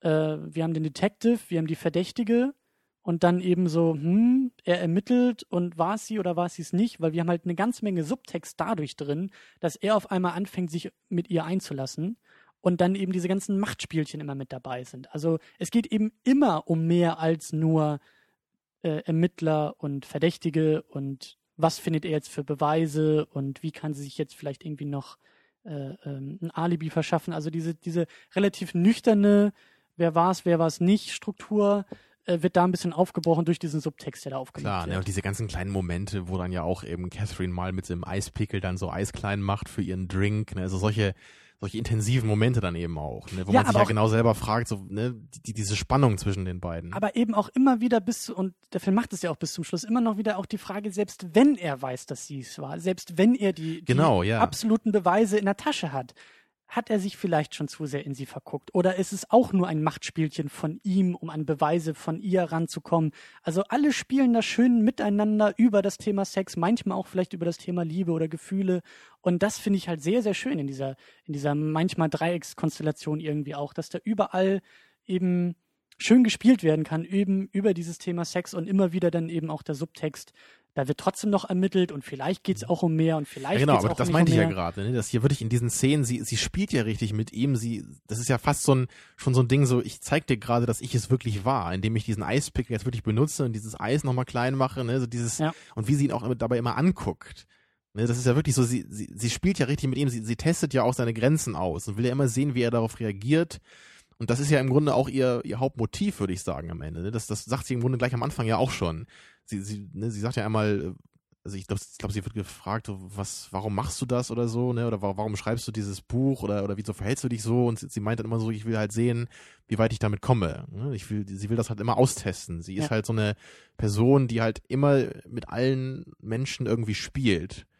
Und deswegen ja auch diese ganzen Geschichten in der Vergangenheit, ne? Und das fand ich eben auch sehr schön, also als dann eben auch die, die Elizabeth ähm, noch mit in diese Dreiecksbeziehung auf einmal kommt, dass er auf einmal mit beiden Verdächtigen was hat oder hatte und immer wieder auch so dieses, dieses eben diese, diese, dieser Subtext noch mitschwingt. Bei ihm auch die Frage, wenn er sich jetzt für eine entscheidet und sagt, sie war es tatsächlich, ähm, beruft er sich dabei dann auf Fakten oder ist das so ein bisschen auch Wunschdenken, weil er natürlich lange Zeit immer wieder auf der Seite von Catherine ist, an der er ja irgendwie mehr hängt. Und ähm, weißt du, auch so diese, diese Frage eben für uns oder also bei mir war die eben so als Zuschauer so, wie zuverlässig ermittelt er jetzt eigentlich tatsächlich noch? Oder ist es eben nicht doch eher Wunschdenken? Möchte er nicht mhm. eher der einen Seite mehr glauben als der anderen Seite, eben weil er mit der einen Seite eben gerade eben noch im Bett lag? Und ähm, das fand ich, das fand ich sehr, sehr schön. Das ist vielleicht nicht super originell, aber ähm, also ich fand's, ich fand's eben gut gemacht, eben wie gesagt, so bis dann so das Ende sich so ein bisschen ausfisselt mhm. und da irgendwie das ein bisschen. Also übrigens an, de, an dem Punkt, da habe ich auch noch so einen anderen Subtext so gesehen. Ich weiß nicht, ob du das auch so empfunden hast. Aber ich hatte da jetzt auch so das Gefühl, so gerade, weil der Film ja auch aus 92 kommt, ne, dass da auch so ein bisschen dieses Fremdgehen irgendwie thematisiert wurde. Weil halt eben, es, es wird ja eben, es wird ja gegenübergestellt, Elizabeth und Cat, Catherine. Und Elizabeth ist ja wirklich in ganz überzogener Form so das, was man eben beim Fremdgehen jetzt jetzt suchen würde. Ne? So dieses ganze, dieses äh, wirklich auf Sex fokussierte, ohne ohne irgendwie Bindung, ne? ohne ohne Verpflichtungen. Und wir haben ja eben auf der anderen Seite Elizabeth, die ja wirklich immer, immer sehr, sehr lieb und herzensgut beschrieben wird und die sich auch immer für ihn wirklich stark macht. Und obwohl Ihm helfen er, will auch. Genau, obwohl er ja wird. wirklich auch mit ihr nicht gerade nett umspringt teilweise, ne, ist ja wirklich bei dieser, bei dieser Verhörszene später, da kommt sie ihm ja, ne, zur Seite und, und, und nimmt ihn dann so ein bisschen in Schutz. Ja. Äh, sagt das noch ein bisschen, bisschen hübscher, als es wirklich war mit ihm. Also, also solche Sachen, ne? Und dass man im Grunde sich ja eigentlich dann auch fragen kann, was will er eigentlich von Catherine? Ja, Wie, wieso hat Catherine auf ihn so eine Anziehungskraft, wenn die Elizabeth doch eigentlich viel, viel besser ist jetzt, ne, für, für ihn? Sie ist ja eigentlich viel netter für ihn, ne? Sie, ja. sie könnten ja im Grunde glücklich sein. Ja, aber das ist ja eben der Punkt da, ne? Das ja, ist klar. eben dieses Instinktive und man, man ist halt in dieser, in dieser sexuellen Geschichte halt nicht so rational, dass man sich überlegt, ich suche mir jetzt die, ne, mit der ich äh, am glücklichsten werde. Und vor allen Dingen ist es ja eben auch, dass sie bringt ja nicht unbedingt die besten Seiten in ihm hervor, aber eben auch die Seiten, die da sind und die er eben so lange unterdrücken musste. Richtig. Bei ne? denen er wahrscheinlich auch sehr, sehr äh, froh ist, dass die eben aber über genau das ist rauskommen. es, ne? Das ist wieder dieses Instinktive. Genau. Er muss es halt sonst unterdrücken, ne? Und wahrscheinlich mag er diese Seiten an sich auch nicht sonderlich, aber trotzdem kann er sie eben ausleben mhm. bei Catherine, was er nicht kann bei Elizabeth. Ja, auch in sexueller Hinsicht, klar, das zeigt sie mir auch sofort, dass das nicht das ist, was sie will. Ne, aber, aber auch, ich glaube, das kann man auch größer auf die ganze Beziehung eben übertragen.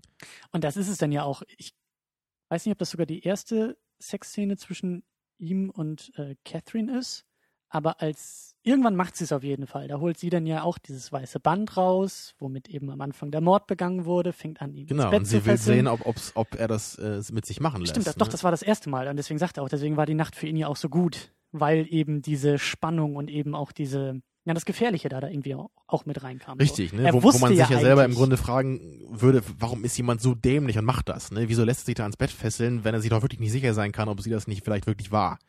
Und, ne, und er meint ja genau, er, er geht ja eben dieses Risiko ein, weil das eben genau diese, dieses instinktive Verlangen ist bei ihm. Ja. Ja, aber es ist halt irrational, ne? Genau das, aber ähm, das meine ich halt. So, das, das, das ist da irgendwie so eine Würze in diesem ganzen Ding, weil sonst wäre der Film, glaube ich, sehr, sehr, also wenn er sich eben nicht auf diese, auf diese Spannung, Subtext und eben diese Fragen und auch die Gefahr, die sie da irgendwie versprüht, wenn das alles nicht drin wäre, dann wäre es eben eine doch nee, eher aber, nüchterne aber, aber ich sehe halt da auf jeden Fall das Kernthema. Mhm. Ich sehe eher die ganze Mystery-Geschichte eher als, als Nährboden für dieses wirklich, für dieses psychologisch instinktive Thema. Genau, und ich glaube, dass dann so auch gegen Ende hin der Fokus sich so ein bisschen Richtig, wechselt. genau. Deswegen kam uns das wahrscheinlich beiden so ein bisschen langatmig vor am Ende, weil dann halt viel mehr wirklich der, der Fall bearbeitet wird und da viel mehr Informationen ans Tageslicht kommen und dann mehr Dialoge mit, mit, mit sowas sich dann befassen und dann fährt ja Nick auch mal noch irgendwie raus, ne, auf, auf in so kleinere Bezirke und recherchiert da noch kurz mit, mit all den anderen Detectives, also so, solche Sachen, halt, das war ja vorher gar nicht da. Und da, da habe ich auch mein größtes Problem mit dem Film. Je mehr wir gegen Ende hingehen und je mehr Catherine dann am Ende anfängt, auch sich auf ihn einzulassen. Und ich weiß eben nicht, wie ich das deuten soll. Ob der Film tatsächlich jetzt auch suggeriert, dass sie sich eben auch so ein bisschen in ihn verguckt hat und vielleicht auch ein bisschen weniger rational und weniger machtvoll vielleicht irgendwie das alles für sich nutzt. Ähm, da konnte ich dann auch nicht mehr so ganz. Ich, Ja, ich weiß es nicht. Auch ja. das, und da sind wir auch beim konkreten Ende, da müssen wir vielleicht auch noch mal ein bisschen, ein bisschen drüber sprechen. Genau, und, dann kommen wir äh, nämlich nochmal zurück auf die Anfangsszene. genau, In und Bezug dann, auf das Ende, ja. Genau, also erstmal, also, ne, wir haben dann ja eben diese, diese Szene da im Flur, wo er dann da die, die Elizabeth ähm, erschießt und da haben wir dann ja auch so diesen Höhepunkt von seinen Zweifeln und das meine ich vielleicht auch ein bisschen mit Wunschdenken. Vielleicht wünscht er sich auch viel mehr, dass sie die Täterin war. Und Wahrscheinlich, ja. er erschießt sie auf jeden Fall und Was im äh, Grunde auch nur das erklären kann, weil er eigentlich, das, das ist ja sonst ein bisschen unglaubwürdig, dass er sie wirklich erschießt. Ich meine, sie, sie greift da einmal so in die Tasche und er erschießt sie sofort. Also normalerweise würde ein Polizist halt sie nicht einfach erschießen, sondern wahrscheinlich in die Schulter schießen oder einen Warnschuss abgeben oder sowas aber und sie halt nicht sofort erschießen. Ne? Aber, aber das würde das eben erklären. Genau, aber der, der, der äh, Witz an der ganzen Geschichte ist eben, dass Catherine so viele Beweise hingelegt hat, dass die offizielle Version ist, Elizabeth war tatsächlich die Täterin der ganzen Geschichte. Catherine Mhm. kommt davon, weil alle denken, Elizabeth, die Psychologin, mit die hatten früher auch mal irgendwie was im Genau, College zu und sie wird jetzt als eifersüchtige ehemalige Geliebte dargestellt. äh, Genau, die, halt psychotisch ist und sich an allen irgendwie rächen muss, die irgendwas mit Catherine hatten.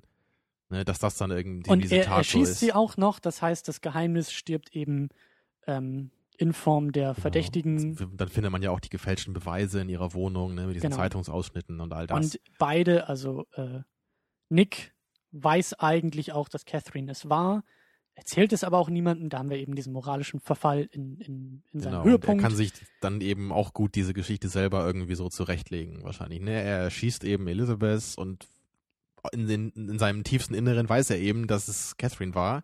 Ja. Aber er lässt es eben halt nicht zu, dass, dass eben diese, diese rationalen Überlegungen eben überhand nehmen über, über seine Bedürfnisse oder seine, seine Triebe dann. Genau, und dann haben wir eben diese letzte Szene von den beiden im Bett, ähm, wo wie, wie, wie, wie ging das noch? Äh, sie fragt, glaube ich, dann irgendwie danach, nachdem die beiden irgendwie Sex hatten, äh, was jetzt so als nächstes kommt.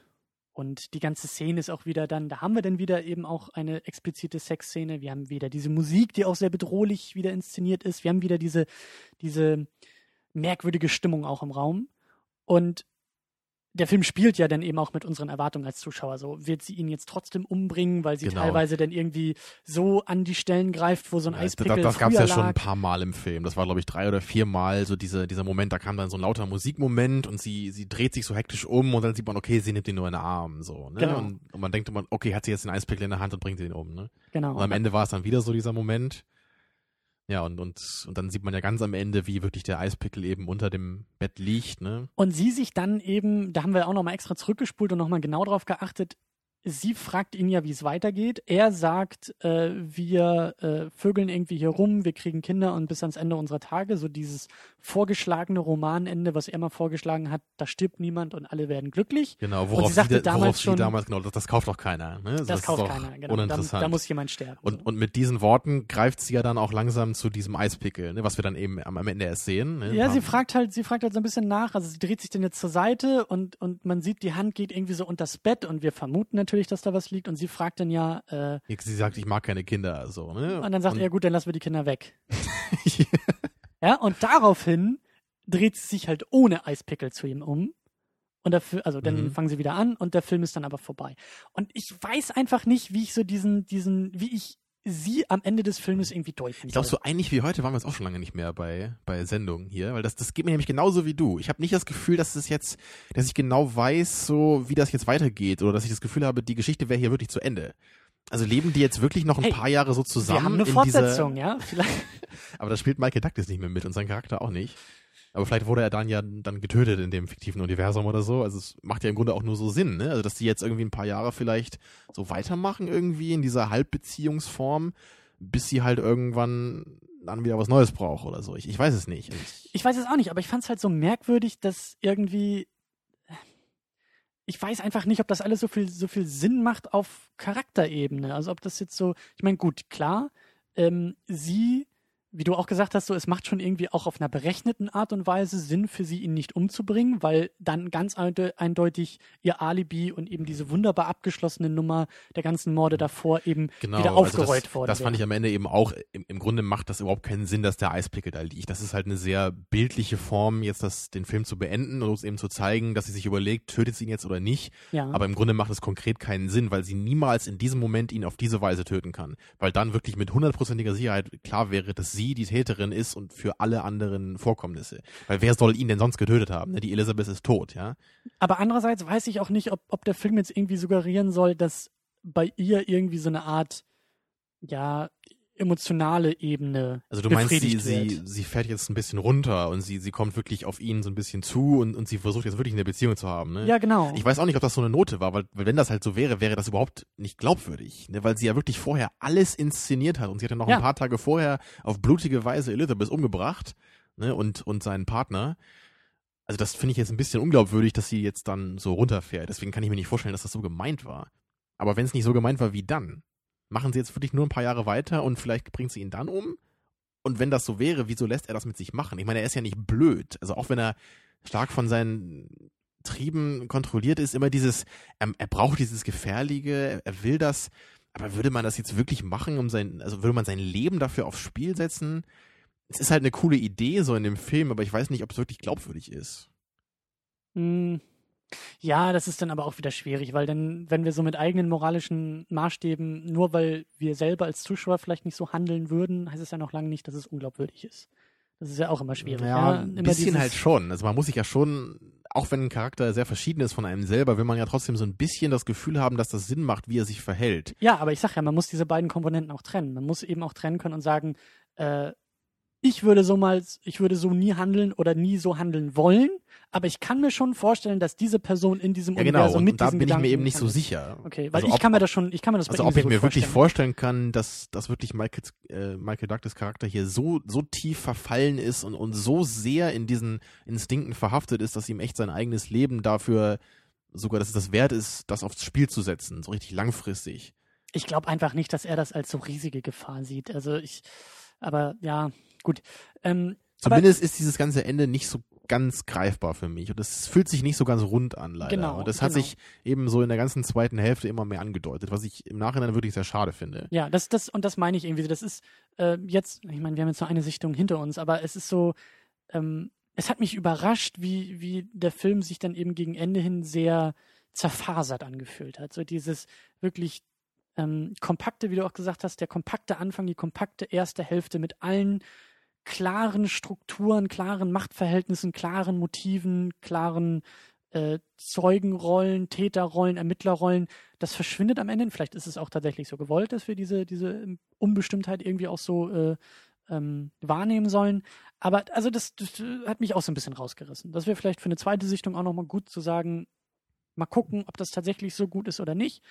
Aber ähm, ein bisschen hat es mich, hat's mich schon, und das ist eben auch wieder als Einladung äh, gedacht bei uns in den Kommentaren. Also es gab ja eben auch viele Leute, die eben Fan des Films irgendwie waren und irgendwie Mhm. für den Film auch abgestimmt haben. Was jetzt ja auch nicht heißen soll, dass wir den Film nicht mochten. Also ich glaube, ich kann für uns beide sprechen. Wir fanden den Film wirklich gut so. Wir Ja. fanden ihn halt nicht, nur nicht fehlerfrei. Genau. Und die zweite Hälfte so und die Entwicklung hat das halt bei mir kaputt gemacht, ist halt zu hart, aber das hat leider dafür halt gesorgt, dass ich den. Film wirklich nicht jetzt herausragend fand. Weil wie es sich am Anfang angedeutet hat, war ich wirklich voll dabei. Also die erste Hälfte fand ich echt großartig. Ja, er ist halt unausgeglichen. So, das, das, äh, in der ersten Hälfte würde ich sagen, ist er eben deutlich besser oder hat deutlich höhere Qualitäten als dann in der zweiten Hälfte. Und da ist eben, wie gesagt, die Frage, wie wir das jetzt irgendwie miteinander aufwiegen und, und wie irgendwie so die, die, ähm, ja, wie wir irgendwie aus dem Film rausgehen. Aber du hast recht, also das soll, also der Film hat mir wirklich sehr, sehr gut gefallen und eben auch perfekt mal wieder in einem Hörervorschlag, den hätten wir sonst wahrscheinlich nie geguckt, aber äh, äh, eine, eine, eine sehr gute Wahl. Äh, Genau. Lob Kommen wir jetzt nochmal kurz zu dem äh, Anfangs, zu der Anfangsszene zurück, weil ich Ja. das auch sehr interessant fand jetzt im Nachhinein. Also ich hatte eben schon gesagt, man kann ja eigentlich relativ deutlich schon erkennen, dass das jetzt Sharon Stone ist, ne? dass, also dass es Catherine ist in dieser Szene. Man, man überlegt sich halt im Laufe des Films immer, ist sie es wirklich? Oder ich persönlich dachte dann halt auch, ne, ist vielleicht irgendwie nur eine Fantasie, die Michael Douglas hat und dass sich das also, so rausstellt. Mh. Aber zumindest ist es ja schon bemerkenswert, dass man diese Szene überhaupt einsetzt jetzt, ne, aus, aus der Sicht der Filmemacher. Ja. Also warum fängt der Film nicht einfach mit diesem Mord an? Weil das tut, tut er mein, Du meinst mit dem Tatort? Äh, ja, genau, mit dem, also nicht mit dem Mord selber, genau, sondern nur mit dem, äh, mit dem Verbrechen, was, was, was schon abgelaufen ist, ne? Genau, mit der, mit der Mordszene, so mit dem, mit dem Tatort, ja. Ja, mit dem Tatort, genau. Und da, ja, wenn du ich wollte Mord, das Wort nicht benutzen, aber du hast. Nein, nein, aber wenn ja? du sagst Mordszene, so der Film fängt mit einer Mordszene an. Also das ist so. Ja, ich meinte äh, das Szene eben als Tatort, ja. Ja, genau, du hast recht. Ja. Äh, und weil das würde halt eben dafür sorgen, dass man ja als Zuschauer sich die ganze Zeit nicht sicher ist, ob sie das wirklich war. Und das, das wäre mhm. das wäre halt auch eine Dimension, die ich sehr reizvoll gefunden hätte, nur, ne, dass man sich immer fragt in jeder Szene mit äh, Nick und Catherine, was würde man jetzt selber machen in dieser Szene? Ne? Man fühlt sich hingezogen zu ihr, alles deutet im Grunde darauf hin, dass sie das war, auch wie sie sich gibt und alles. Aber das muss ja im Grunde nichts heißen. Also vielleicht ist sie ja einfach nur so der Typ, der halt gerne damit spielt, aber vielleicht ist sie ja völlig unschuldig und das Ganze ist völlig äh, ohne Gefahr. Ne? Und da können wir, da können wir gut nochmal so einen Schritt zurückgehen, denn ähm, es ist schon wichtig zu beobachten, dass wir einen Wechsel des Erzählers haben. Dieser, mhm. der Film fängt an mit dieser erwähnten Bett- und Mordszene. Und ja, was wir, ganz klar der allwissende Erzähler ist. Genau. Das sind die ersten, was sind das, drei Minuten oder so? Fünf Minuten. Ähm, mhm. Und dann wechselt der Film in die Perspektive von Nick, von ja. der Figur und von wir Michael sind Douglas. auch immer ganz klar bei ihm. Ich glaube nicht mal, dass wir überhaupt eine Szene haben zwischendurch, wo er nicht dabei ist. Da bin ich mir jetzt auch nicht ganz sicher, weil ich nicht so drauf geachtet habe, aber äh, vielleicht sind es mal hier eine Minute oder da eine Minute. Also ich, ich kann es jetzt nicht beschwören, aber ich bin mir ziemlich sicher, dass es nicht so war. Also ich glaube, wir haben immer nur Szenen gehabt, wo er wirklich präsent war. Es sei denn, also bei solchen Sachen ist es auch, da steckt der Teufel manchmal im Detail. Das kann sein, dass er zwar an eine Szene ankommt, aber wir schon im Haus zum Beispiel anfangen, ein Gespräch hören und er aber erst zu dem Haus hinzukommt und die ersten drei Gut, Sätze gar nicht. Da hätte man natürlich dann klarer darauf achten müssen, ja. Genau, aber ähm, das klammern wir jetzt mal aus. Also es stimmt schon, so im, im, im wirklich im Großen und Ganzen ist er dann der eigentliche Erzähler. Wir haben alles durch seine Perspektive und natürlich ist er befangen in der ganzen Geschichte. Es ist seine Geschichte, er steht zwischen den Frauen, zwischen den Fronten und das meine ich ja eben auch zum Ende hin, ist da von ihm natürlich auch eine ganze Menge Wunschdenken dabei. Er will ja auch eher, dass seine Psychologin, mit der er nur ein bisschen was hatte und auf die er eigentlich keinen Bock mehr so richtig hat, dass sie auch die Täterin irgendwie war oder die eifersüchtige Geliebte, dass halt eben seine, weiß ich nicht, Bettkumpanin oder was auch immer sie für ihn sein soll, seine Angebetete. Äh, Angebetete, ja, die ihn halt irgendwie auch äh, zu dem macht, was er dann nachher ist, dass die natürlich irgendwie äh, nicht, nicht die Täterin ist, nicht befangen ist, nicht äh, ähm, ja, schuldig ist. Und ähm, da funktioniert das eben sehr, sehr gut, dass wir aus seiner Perspektive auch immer wieder diese zweifelnden Elemente eben haben. Immer so wieder diese ein oder anderen Beweise oder eben auch die Tatsache, dass er sich auch so reinsteigert in sämtliche alternativen Möglichkeiten. So, er ist ja total froh, mehr oder weniger, dass sie ihm äh, irgendwie im Bett nochmal so, so, so einen anderen Namen so hinwirft. So, ja, da war nochmal eine im College, äh, ich hatte was mit ihr und die wurde so eifersüchtig, hat mich nachgemacht. Und natürlich mhm. ist das von ihr auch manipuliert äh, ihm gegenüber. Das ist völlig klar, das ist gespielt von ihr oder das ist bewusst gesetzt von ihr. Sie weiß natürlich, dass er als Ermittler jetzt voll auf diesen Hinweis anspringt und sämtliche Hebel in Bewegung setzen wird, äh, dass er in diese Richtung ermittelt und ähm, ein bisschen von ihr ablenken kann. Aber es ist durch seine Perspektive erzählt und, und sämtliche Zweifel, die wir als Zuschauer dann irgendwie bekommen, äh, bekommen wir durch ihn.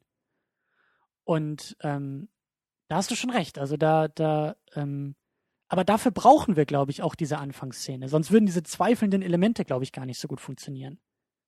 Aber ist das nicht eher paradox? Also könnten wir nicht viel besser zweifeln, wenn wir eben nicht genau wüssten, dass sie es war? Ich weiß es nicht. Das ist natürlich dann auch wieder so diese Frage mit Wirkung und so. Wie wirkt das alles auf uns? Äh, ist immer schwer irgendwie zu beschreiben, weil das auf jeden irgendwie anders ja. wirken kann. Ich hatte zum Beispiel nicht den Eindruck, dass es jetzt so ganz eindeutig äh, Catherine am Anfang in dieser Szene war. Natürlich, sie tritt selbstbewusst auf, ihre, ja, nicht unbedingt arrogante, aber ihre selbstsichere Art, ihre Anspielungen, die die ganze Zeit gesetzt werden, bei denen auch klar ist, wie du sagst, wenn sie da mit dem Eispickel rumspielt und so, das ist alles von ihr bewusst gemacht und sie weiß ganz genau, was sie da treibt. Das ist kein Versehen, das ist kein Fehler, das ist alles gesetzt von ihr. Ähm, also ich meine, klar, es ist keine hundertprozentige Aussage, dass sie das war. Wir sehen sie nicht ganz klar, ne? wir sehen sie nur schemenhaft, aber zumindest ist ja die Vermutung sehr naheliegend, dass sie das war. Ja. Und allein, ich meine, ich, ich erkläre mir halt diesen Schritt, dass der Film da eben versucht, seine, seine psychologische Dimension eben stark zu machen. Und dass er eben mit uns selber auch spielt und dass wir ja auch am Ende uns vielleicht überlegen, im Grunde haben wir es doch die ganze Zeit gewusst, aber wieso haben wir gezweifelt? Ja. Ne? Oder wieso haben wir überhaupt uns auf dieses Spiel eingelassen mit ihr? Also mit, mit Nick eben. Ja. Also so kann ich mir das halt vorstellen. Und ich, ich weiß halt eben nicht, ob mir das so gut gefällt, als wenn es einfach gar nicht da gewesen wäre. Als wenn ich wirklich nur in, in Nicks erster, also First Person gewesen wäre, ja, in dieser Sicht und mich immer gefragt hätte, ne, was, was bedeutet das? Ist sie wirklich schuldig? Spielt sie nur damit? Und dass vielleicht am Ende das auch gar nicht so klar aufgeklärt worden wäre. Gerade mit dieser Mhm. Geschichte mit Elizabeth, dass man, also dass Also- man, dass man dann eben diese Möglichkeit hat, sich das schon irgendwie so zurechtzulegen, dass Elizabeth das gewesen sein könnte, aber dass man sich eben trotzdem fragt oder, oder dass man sich eigentlich sagt, eigentlich macht das keinen Sinn. Aber weißt du, dass man diese Möglichkeit hatte, das, was, was eben Nick vielleicht dann auch hätte, dass er sich sagen kann, ganz tief in seinem Inneren, weiß er eigentlich, dass es Catherine gewesen sein muss. Aber er lässt es eben nicht zu, dass diese ähm, ganz tiefe Wahrheit von ihm wirklich Besitz ergreift und er, er bleibt auf dieser instinktiven, ne, auf dieser irrationalen Ebene, um, um weiterhin dieses, dieses gefährliche, diese, diese Liebelei da mit Catherine weiter haben zu können. So hätte mir das, glaube ich, besser gefallen, so ist das Ganze.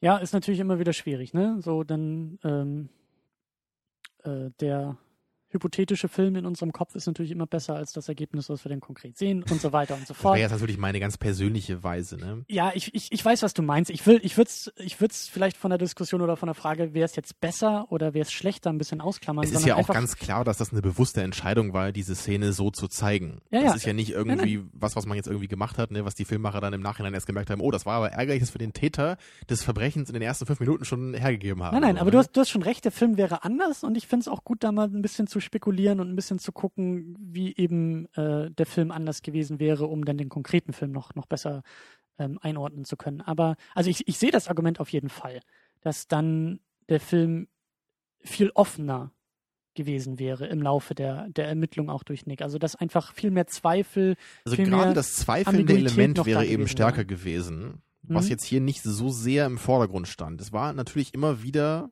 ne, immer wieder kam es durch, aber durch diese Anfangsszene wurden dann doch noch, es wurde ein anderer Fokus gesetzt in erster Linie. Ne, was ich jetzt nicht einfach kritisieren möchte, aber das ist jetzt nur eine persönliche Sache.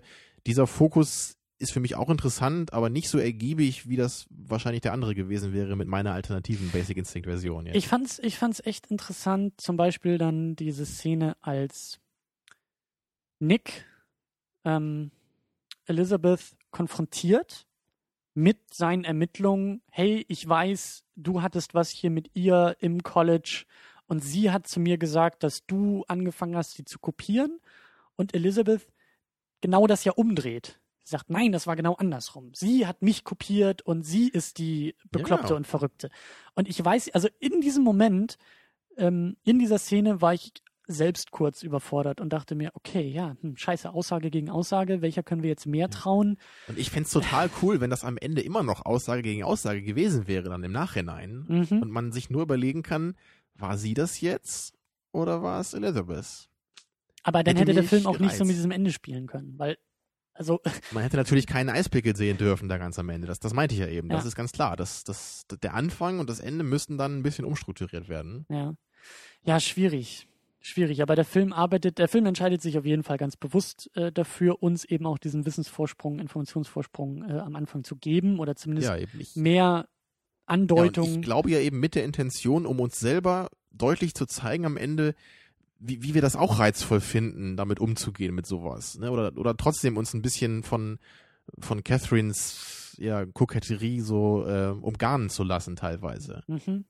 Ne, dass, dass wir eben, obwohl im Grunde es völlig offensichtlich ist, dass sie das war. Das, wir haben es gesehen am Anfang und sie sagt es ja auch im Grunde in jeder Szene. Also sie sagt natürlich nicht, ich war das, jetzt nehmt mich fest, aber mit all ihren Gesten und ihrer ganzen Art und Weise zeigt sie uns das. Ja. Und trotzdem hat es halt immer noch so eine, so eine Ausstrahlung. Sie hat eine Ausstrahlung und, ne, und, und, das, und das, das bedeutet uns irgendwas, was sie macht. Also ich, ich kann es mir nur, nur so erklären, dass das eben die Intention des Films war in erster Linie. Ja. Ja, aber das ist dann irgendwie auch vielleicht wieder so ein bisschen dieses Hollywood-Ding. Also dieses typische Hollywood arbeitet immer sehr, sehr deutlich und Hollywood arbeitet auch manchmal sehr überdeutlich. Und vielleicht ist das der Grund, warum wir auch diese Anfangsszene haben.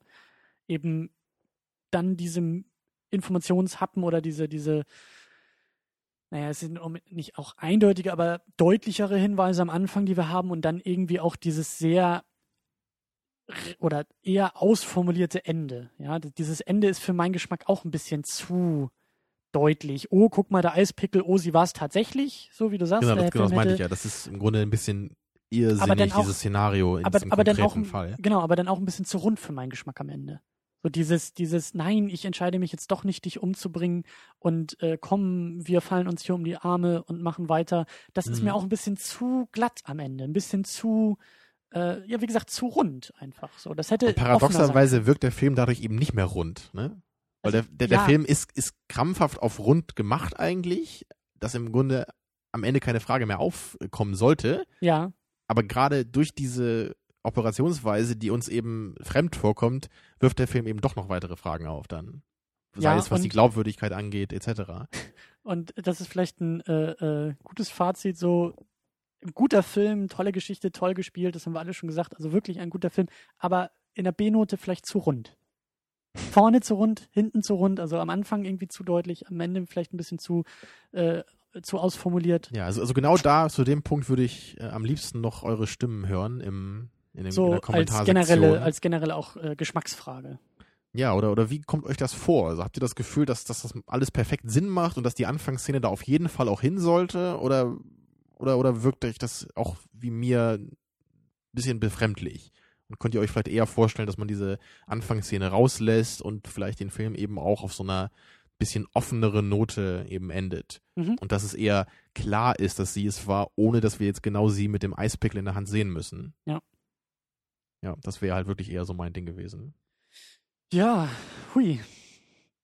Aber ein, ein wirklich ähm, ein guter Film. Also hat mir, hat mir wirklich, hat mir gut gefallen. Ich glaube auch so bei den Hörervorschlägen irgendwo, äh, ich habe nicht mehr ganz im Kopf, was wir noch alles hatten, aber durchaus ein Highlight. Ähm, Mhm. Das, das würde ich auch sagen, ja. Und ja, obwohl ich glaube nicht, dass äh, im, im April, im El Pacino-Monat, dass der Hörervorschlag da geschlagen werden den kann. muss man auch mir. einklammern, da hatten wir ja drei Filme Ja. vorgegeben. Da gab es ja nur das Voting Genau, und, und äh, da ist auch Scarface, glaube ich, rausgekommen, oder? genau. Der ist halt in meiner Top 10, deswegen wird es, glaube ich, schwer, den noch zu knacken im Hörervorschlag. Ja, Aber wer weiß, ja. Wenn ihr fleißig, äh, weißer, fleißig vorschlagt, wer weiß. genau. Ja, gut. Ähm, ich weiß gar nicht, was, was, was gibt's noch zu sagen? Hast du noch irgendwie das Bedürfnis, irgendwas hinterher zu Ja, wir liefern? hatten ja noch so ein bisschen so ein allgemeines Thema uns aufgespart. Ja, das war ja mehr oder weniger das allgemeine Thema. Oder willst du das nochmal aufmachen? Ja, vielleicht noch, noch ganz kurz, jetzt nicht mehr allzu lange. Aber was jetzt bei mir so am meisten hängen geblieben ist von Basic Instinct, ist, ist im Grunde so ein, so ein dieses Meta-Ding, ne, wo wir, worüber wir gerade auch gesprochen haben. Also ich habe das Gefühl, dass dieser, dieser Film eben mit dieser Anfangsszene auch den Zuschauer adressiert. Dass man, dass man als Zuschauer eben auch im Nachhinein sich wirklich genötigt sieht, über sich selber so ein bisschen zu reflektieren. Ne, Und, und dieses, in, wieso habe ich trotzdem noch gezweifelt? Obwohl ich genau wusste, dass Catherine das war. Aber das Und- ist es ja gerade. Ich bin nicht der Meinung, also ich habe es nicht genau gewusst am Anfang. Ich habe mich auf die Zweifel eingelassen, weil für mich das jetzt nicht so deutlich klar war. Aber das finde ich interessant, dass du das so sagst, weil ich meine, wir, wir sehen ja sie am Anfang. Ich meine, gut, klar, wir können es meinetwegen nicht hundertprozentig wissen, aber es ist doch zumindest Genau. sehr naheliegend, dass sie es war. Und dann halt immer, wie sie mit dieser ganzen Geschichte umgeht, wie, wie sie diese Anspielungen macht, wie sie das, wie halt alle Beweise oder, oder Indizien auf sie hindeuten. Und sie das ja auch noch völlig offen, naja, nicht zugibt, aber, aber, Ja, also aber sie so, spielt. so deutlich Ja sagt, ohne richtig Ja zu sagen. Ja, sie spielt halt. Und vielleicht ist sie auch einfach nur Spielerin. Vielleicht, Also das kam dir nicht so vor, dass du jetzt im, im Endeffekt, also dass das so das Thema war eigentlich? Aber warum, dann muss ich nochmal fragen, warum ist dann für dich die Anfangsszene da? Sie macht doch eigentlich nur Sinn in dieser Hinsicht, sonst wäre es doch völlig unsinnig, sie überhaupt zu zeigen. Weil warum, wenn man es nicht genau wüsste, warum soll man dann so eine kleine Andeutung machen? Dann soll man es doch lieber gar nicht sehen. Und dann könnte es auch irgendein Mann gewesen sein, keine Ahnung, oder eine völlig andere Geschichte, der Naja, äh, also jemand, der es, umgebracht es, hat. es ist schon völlig klar, dass es eine Frau war. Äh, ja, aber warum aber- sollte man das dann überhaupt schon äh, vorwegnehmen? Also macht ja eigentlich keinen Sinn. naja, ich weiß nicht. Ähm, ich, kann ich schwer beantworten. Ich meine, die Szene funktioniert wunderbar, um auch die Kaltblütigkeit gleich zu Beginn klar zu machen. Gut, um eben stimmt auch dieses, ja. dieses Machtverhältnis klar zu machen, die Abgeklärtheit eben auch klar zu machen. Von die Täterin nutzt eben die niederen Instinkte ihres Opfers aus, indem sie ihn halt mitten beim Höhepunkt im Bett kaltblütig ersticht. Also sie ist, wie gesagt, sie ist kaltblütig, sie, sie ist berechnend, äh, sie, sie nutzt Macht, ähm, sie demonstriert damit Macht, was dann natürlich in den folgenden Szenen nur bei Catherine genauso mehr oder weniger auch außerhalb des Bettes deutlich wird.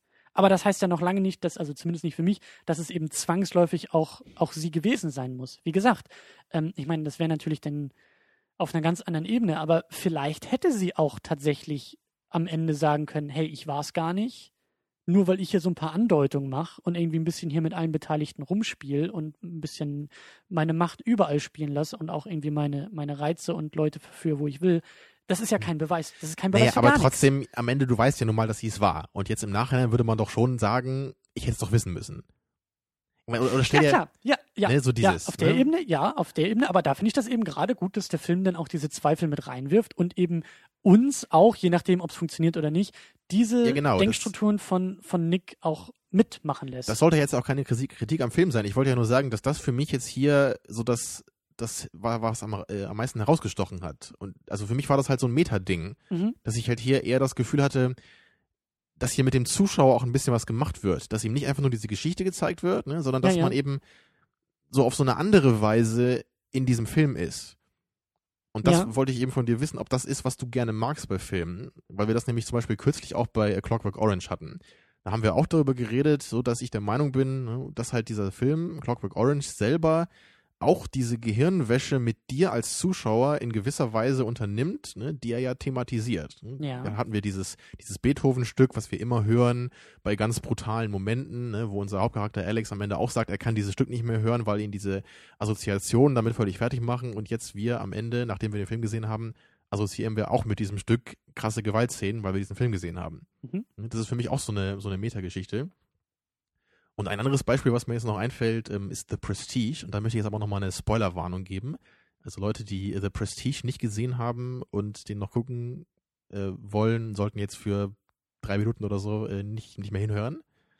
Ne? Ja, So, ich hab's, ich hab's jetzt gesagt. Ne, weil da ist es ja genauso, ne? Wir haben da Christian Bales Charakter und im ganzen Film wird immer gesagt, er hat einen Doppelgänger und deswegen kann er diese Zaubershow so machen.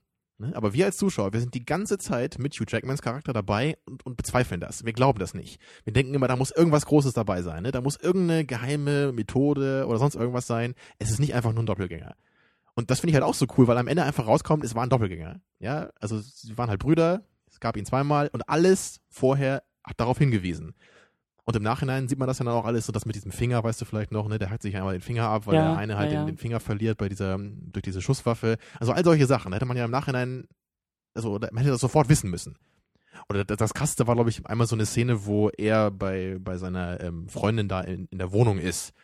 Also er ist dann irgendwie in der Wohnung, oder nee, er ist ruhig vor der Tür und dann geht er und sie geht in die Wohnung rein und er steht da im Zimmer.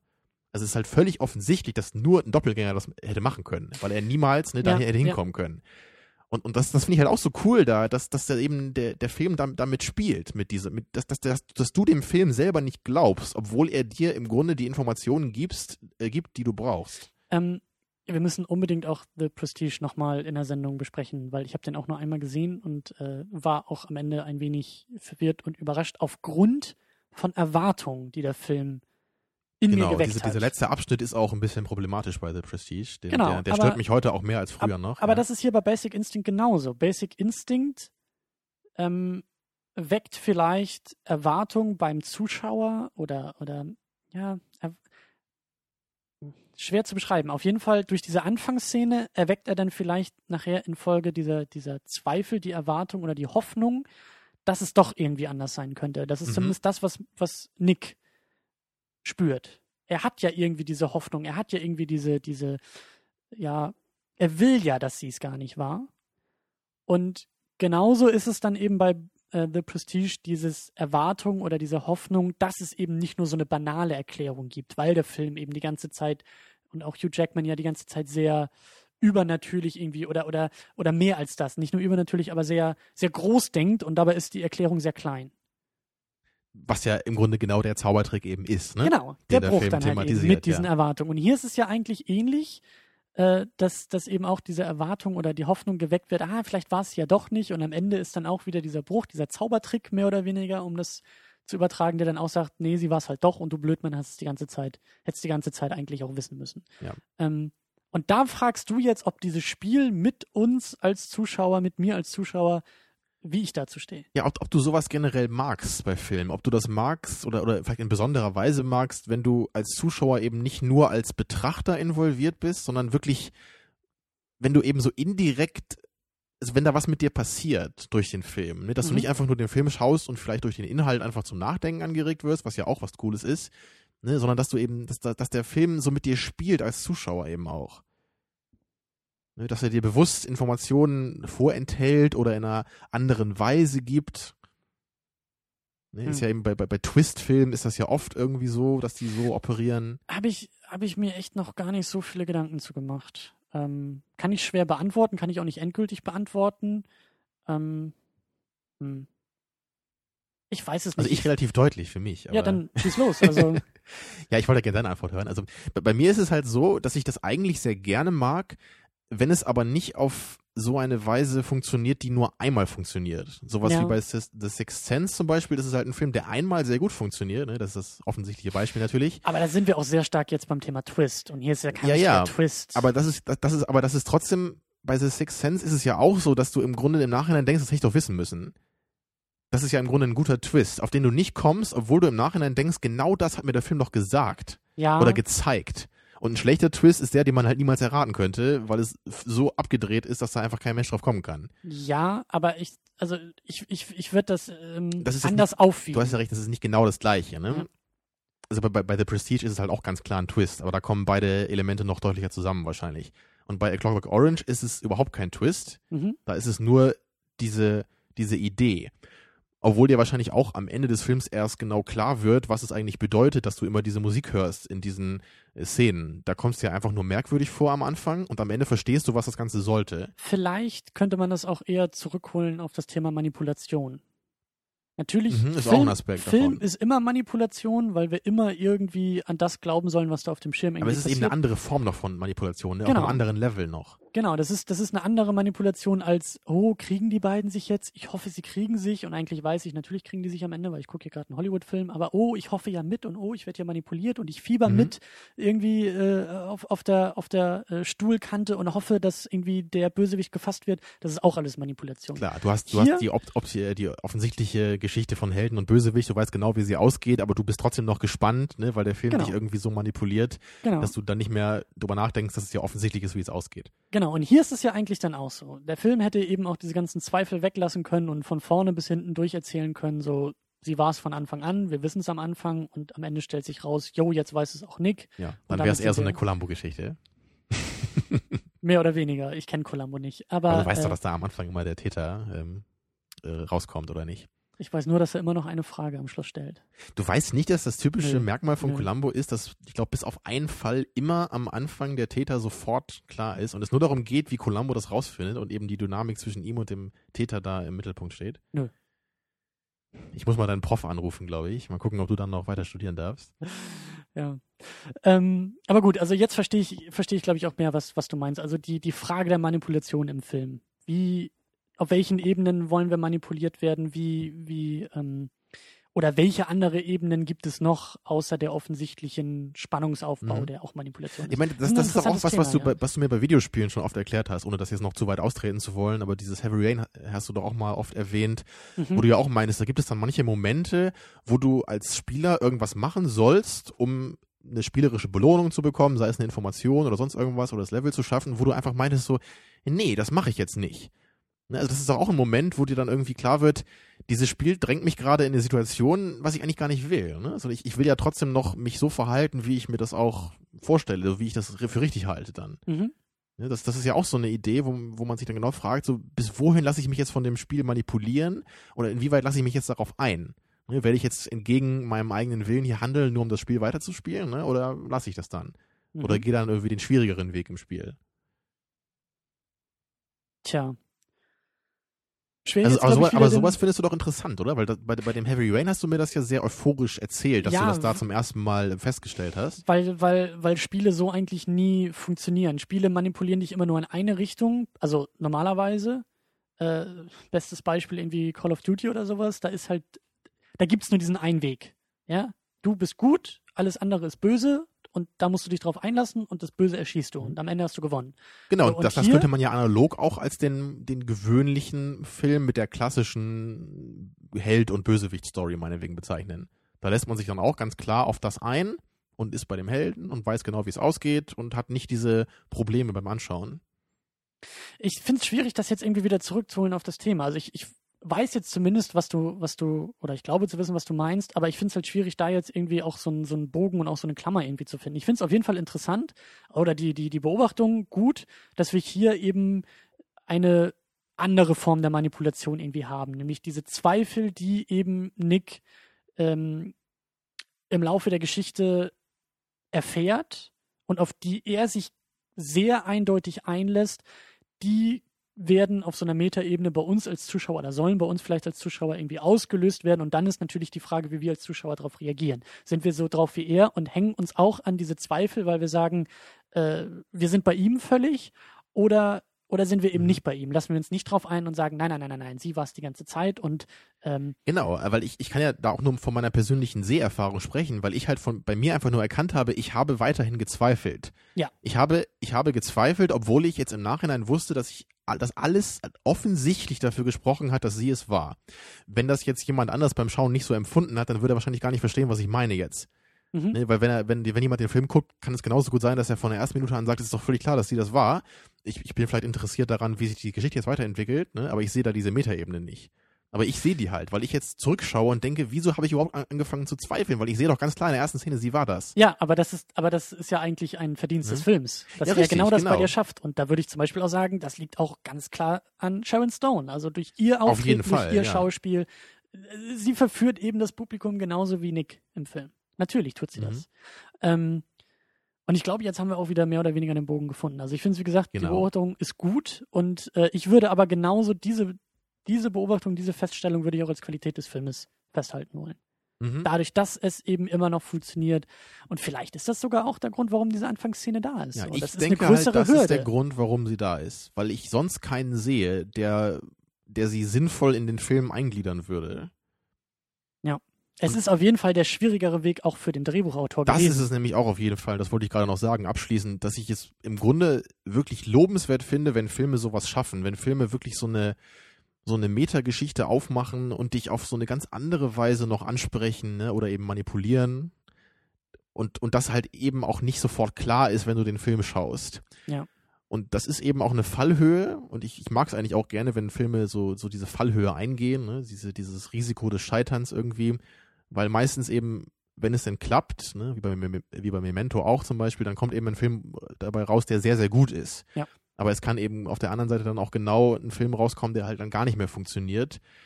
Ne, wie halt bei vielen Shyamalan-Filmen so, ne, wenn halt das, der, wenn der Twist nur noch im Zentrum ist und man, man schaut dann vielleicht einmal einen Film, um den Twist zu erkennen und dann am Ende erkennst du den Twist und dann denkst du nicht, oh, das ist ja so perfekt eingegliedert, das hätte ich ja sofort wissen müssen, sondern what the fuck, ja, da hätte ja alles kommen können. Ja. Gut. Ach, schwierige Geburt. Ja, du hast anscheinend lange gebraucht, um zu verstehen, was ich meinte. Ich habe mich, ich habe mich da wahrscheinlich zu ungenau ausgedrückt. Tut ja, mir leid. Ja, es lag nur an dir. Es lag sowas von oh. alles nur dein, dein. Fehler. Ja. Nee, ähm, gut. Schwere, wie gesagt, schwere Geburt, aber ähm, ja, trotzdem. Wunder, wunderbarer Film. Also jetzt auch so dieses Stichwort, was du gerade gesagt hast, macht ihn vielleicht sogar noch mal wieder einen Tick besser. Aber ähm, hat mir gut gefallen. Wie gesagt, so ganz, ganz klein im Detail, ein bisschen zu viel. Vielleicht manchmal äh, noch versucht, zu clever zu sein oder zu viel irgendwie am Ende damit einzubauen. Aber grundsätzlich äh, super, eben wunderbarer Hörervorschlag. Und ich habe eigentlich Angst vor dieser Fortsetzung und werde sie auch nicht gucken wollen. Ich wollte gerade fragen, willst du die jetzt gucken?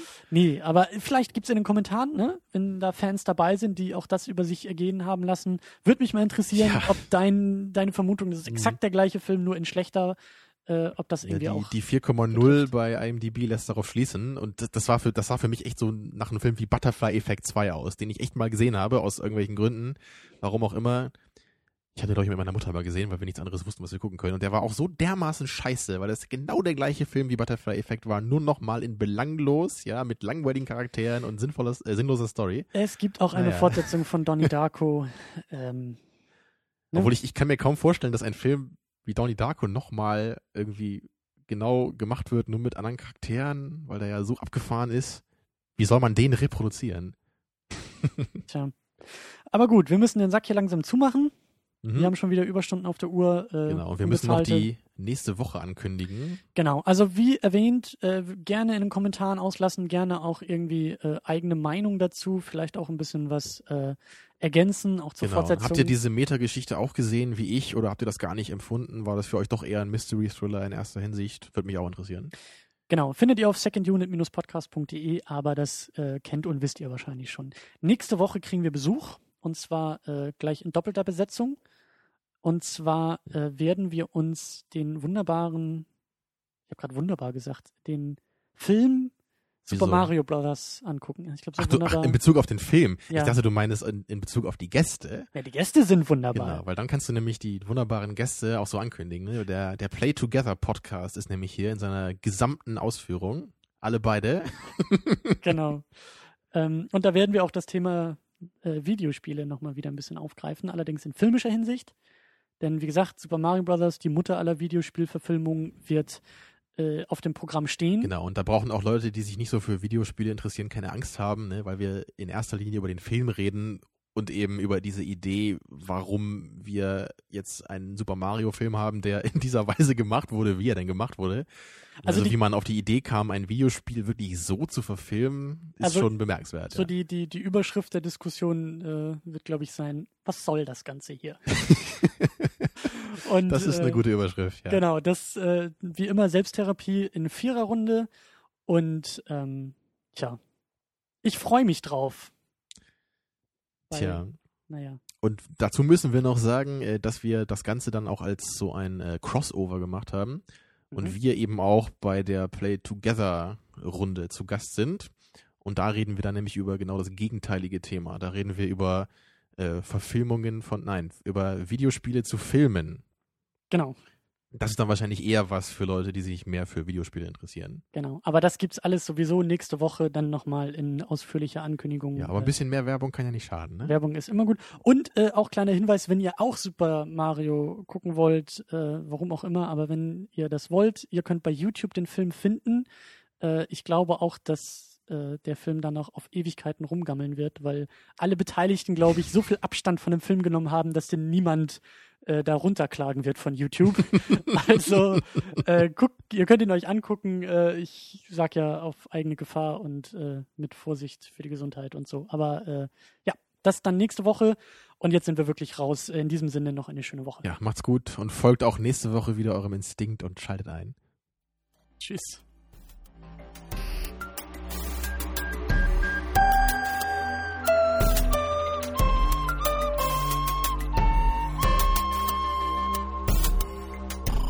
Second unit. Second unit.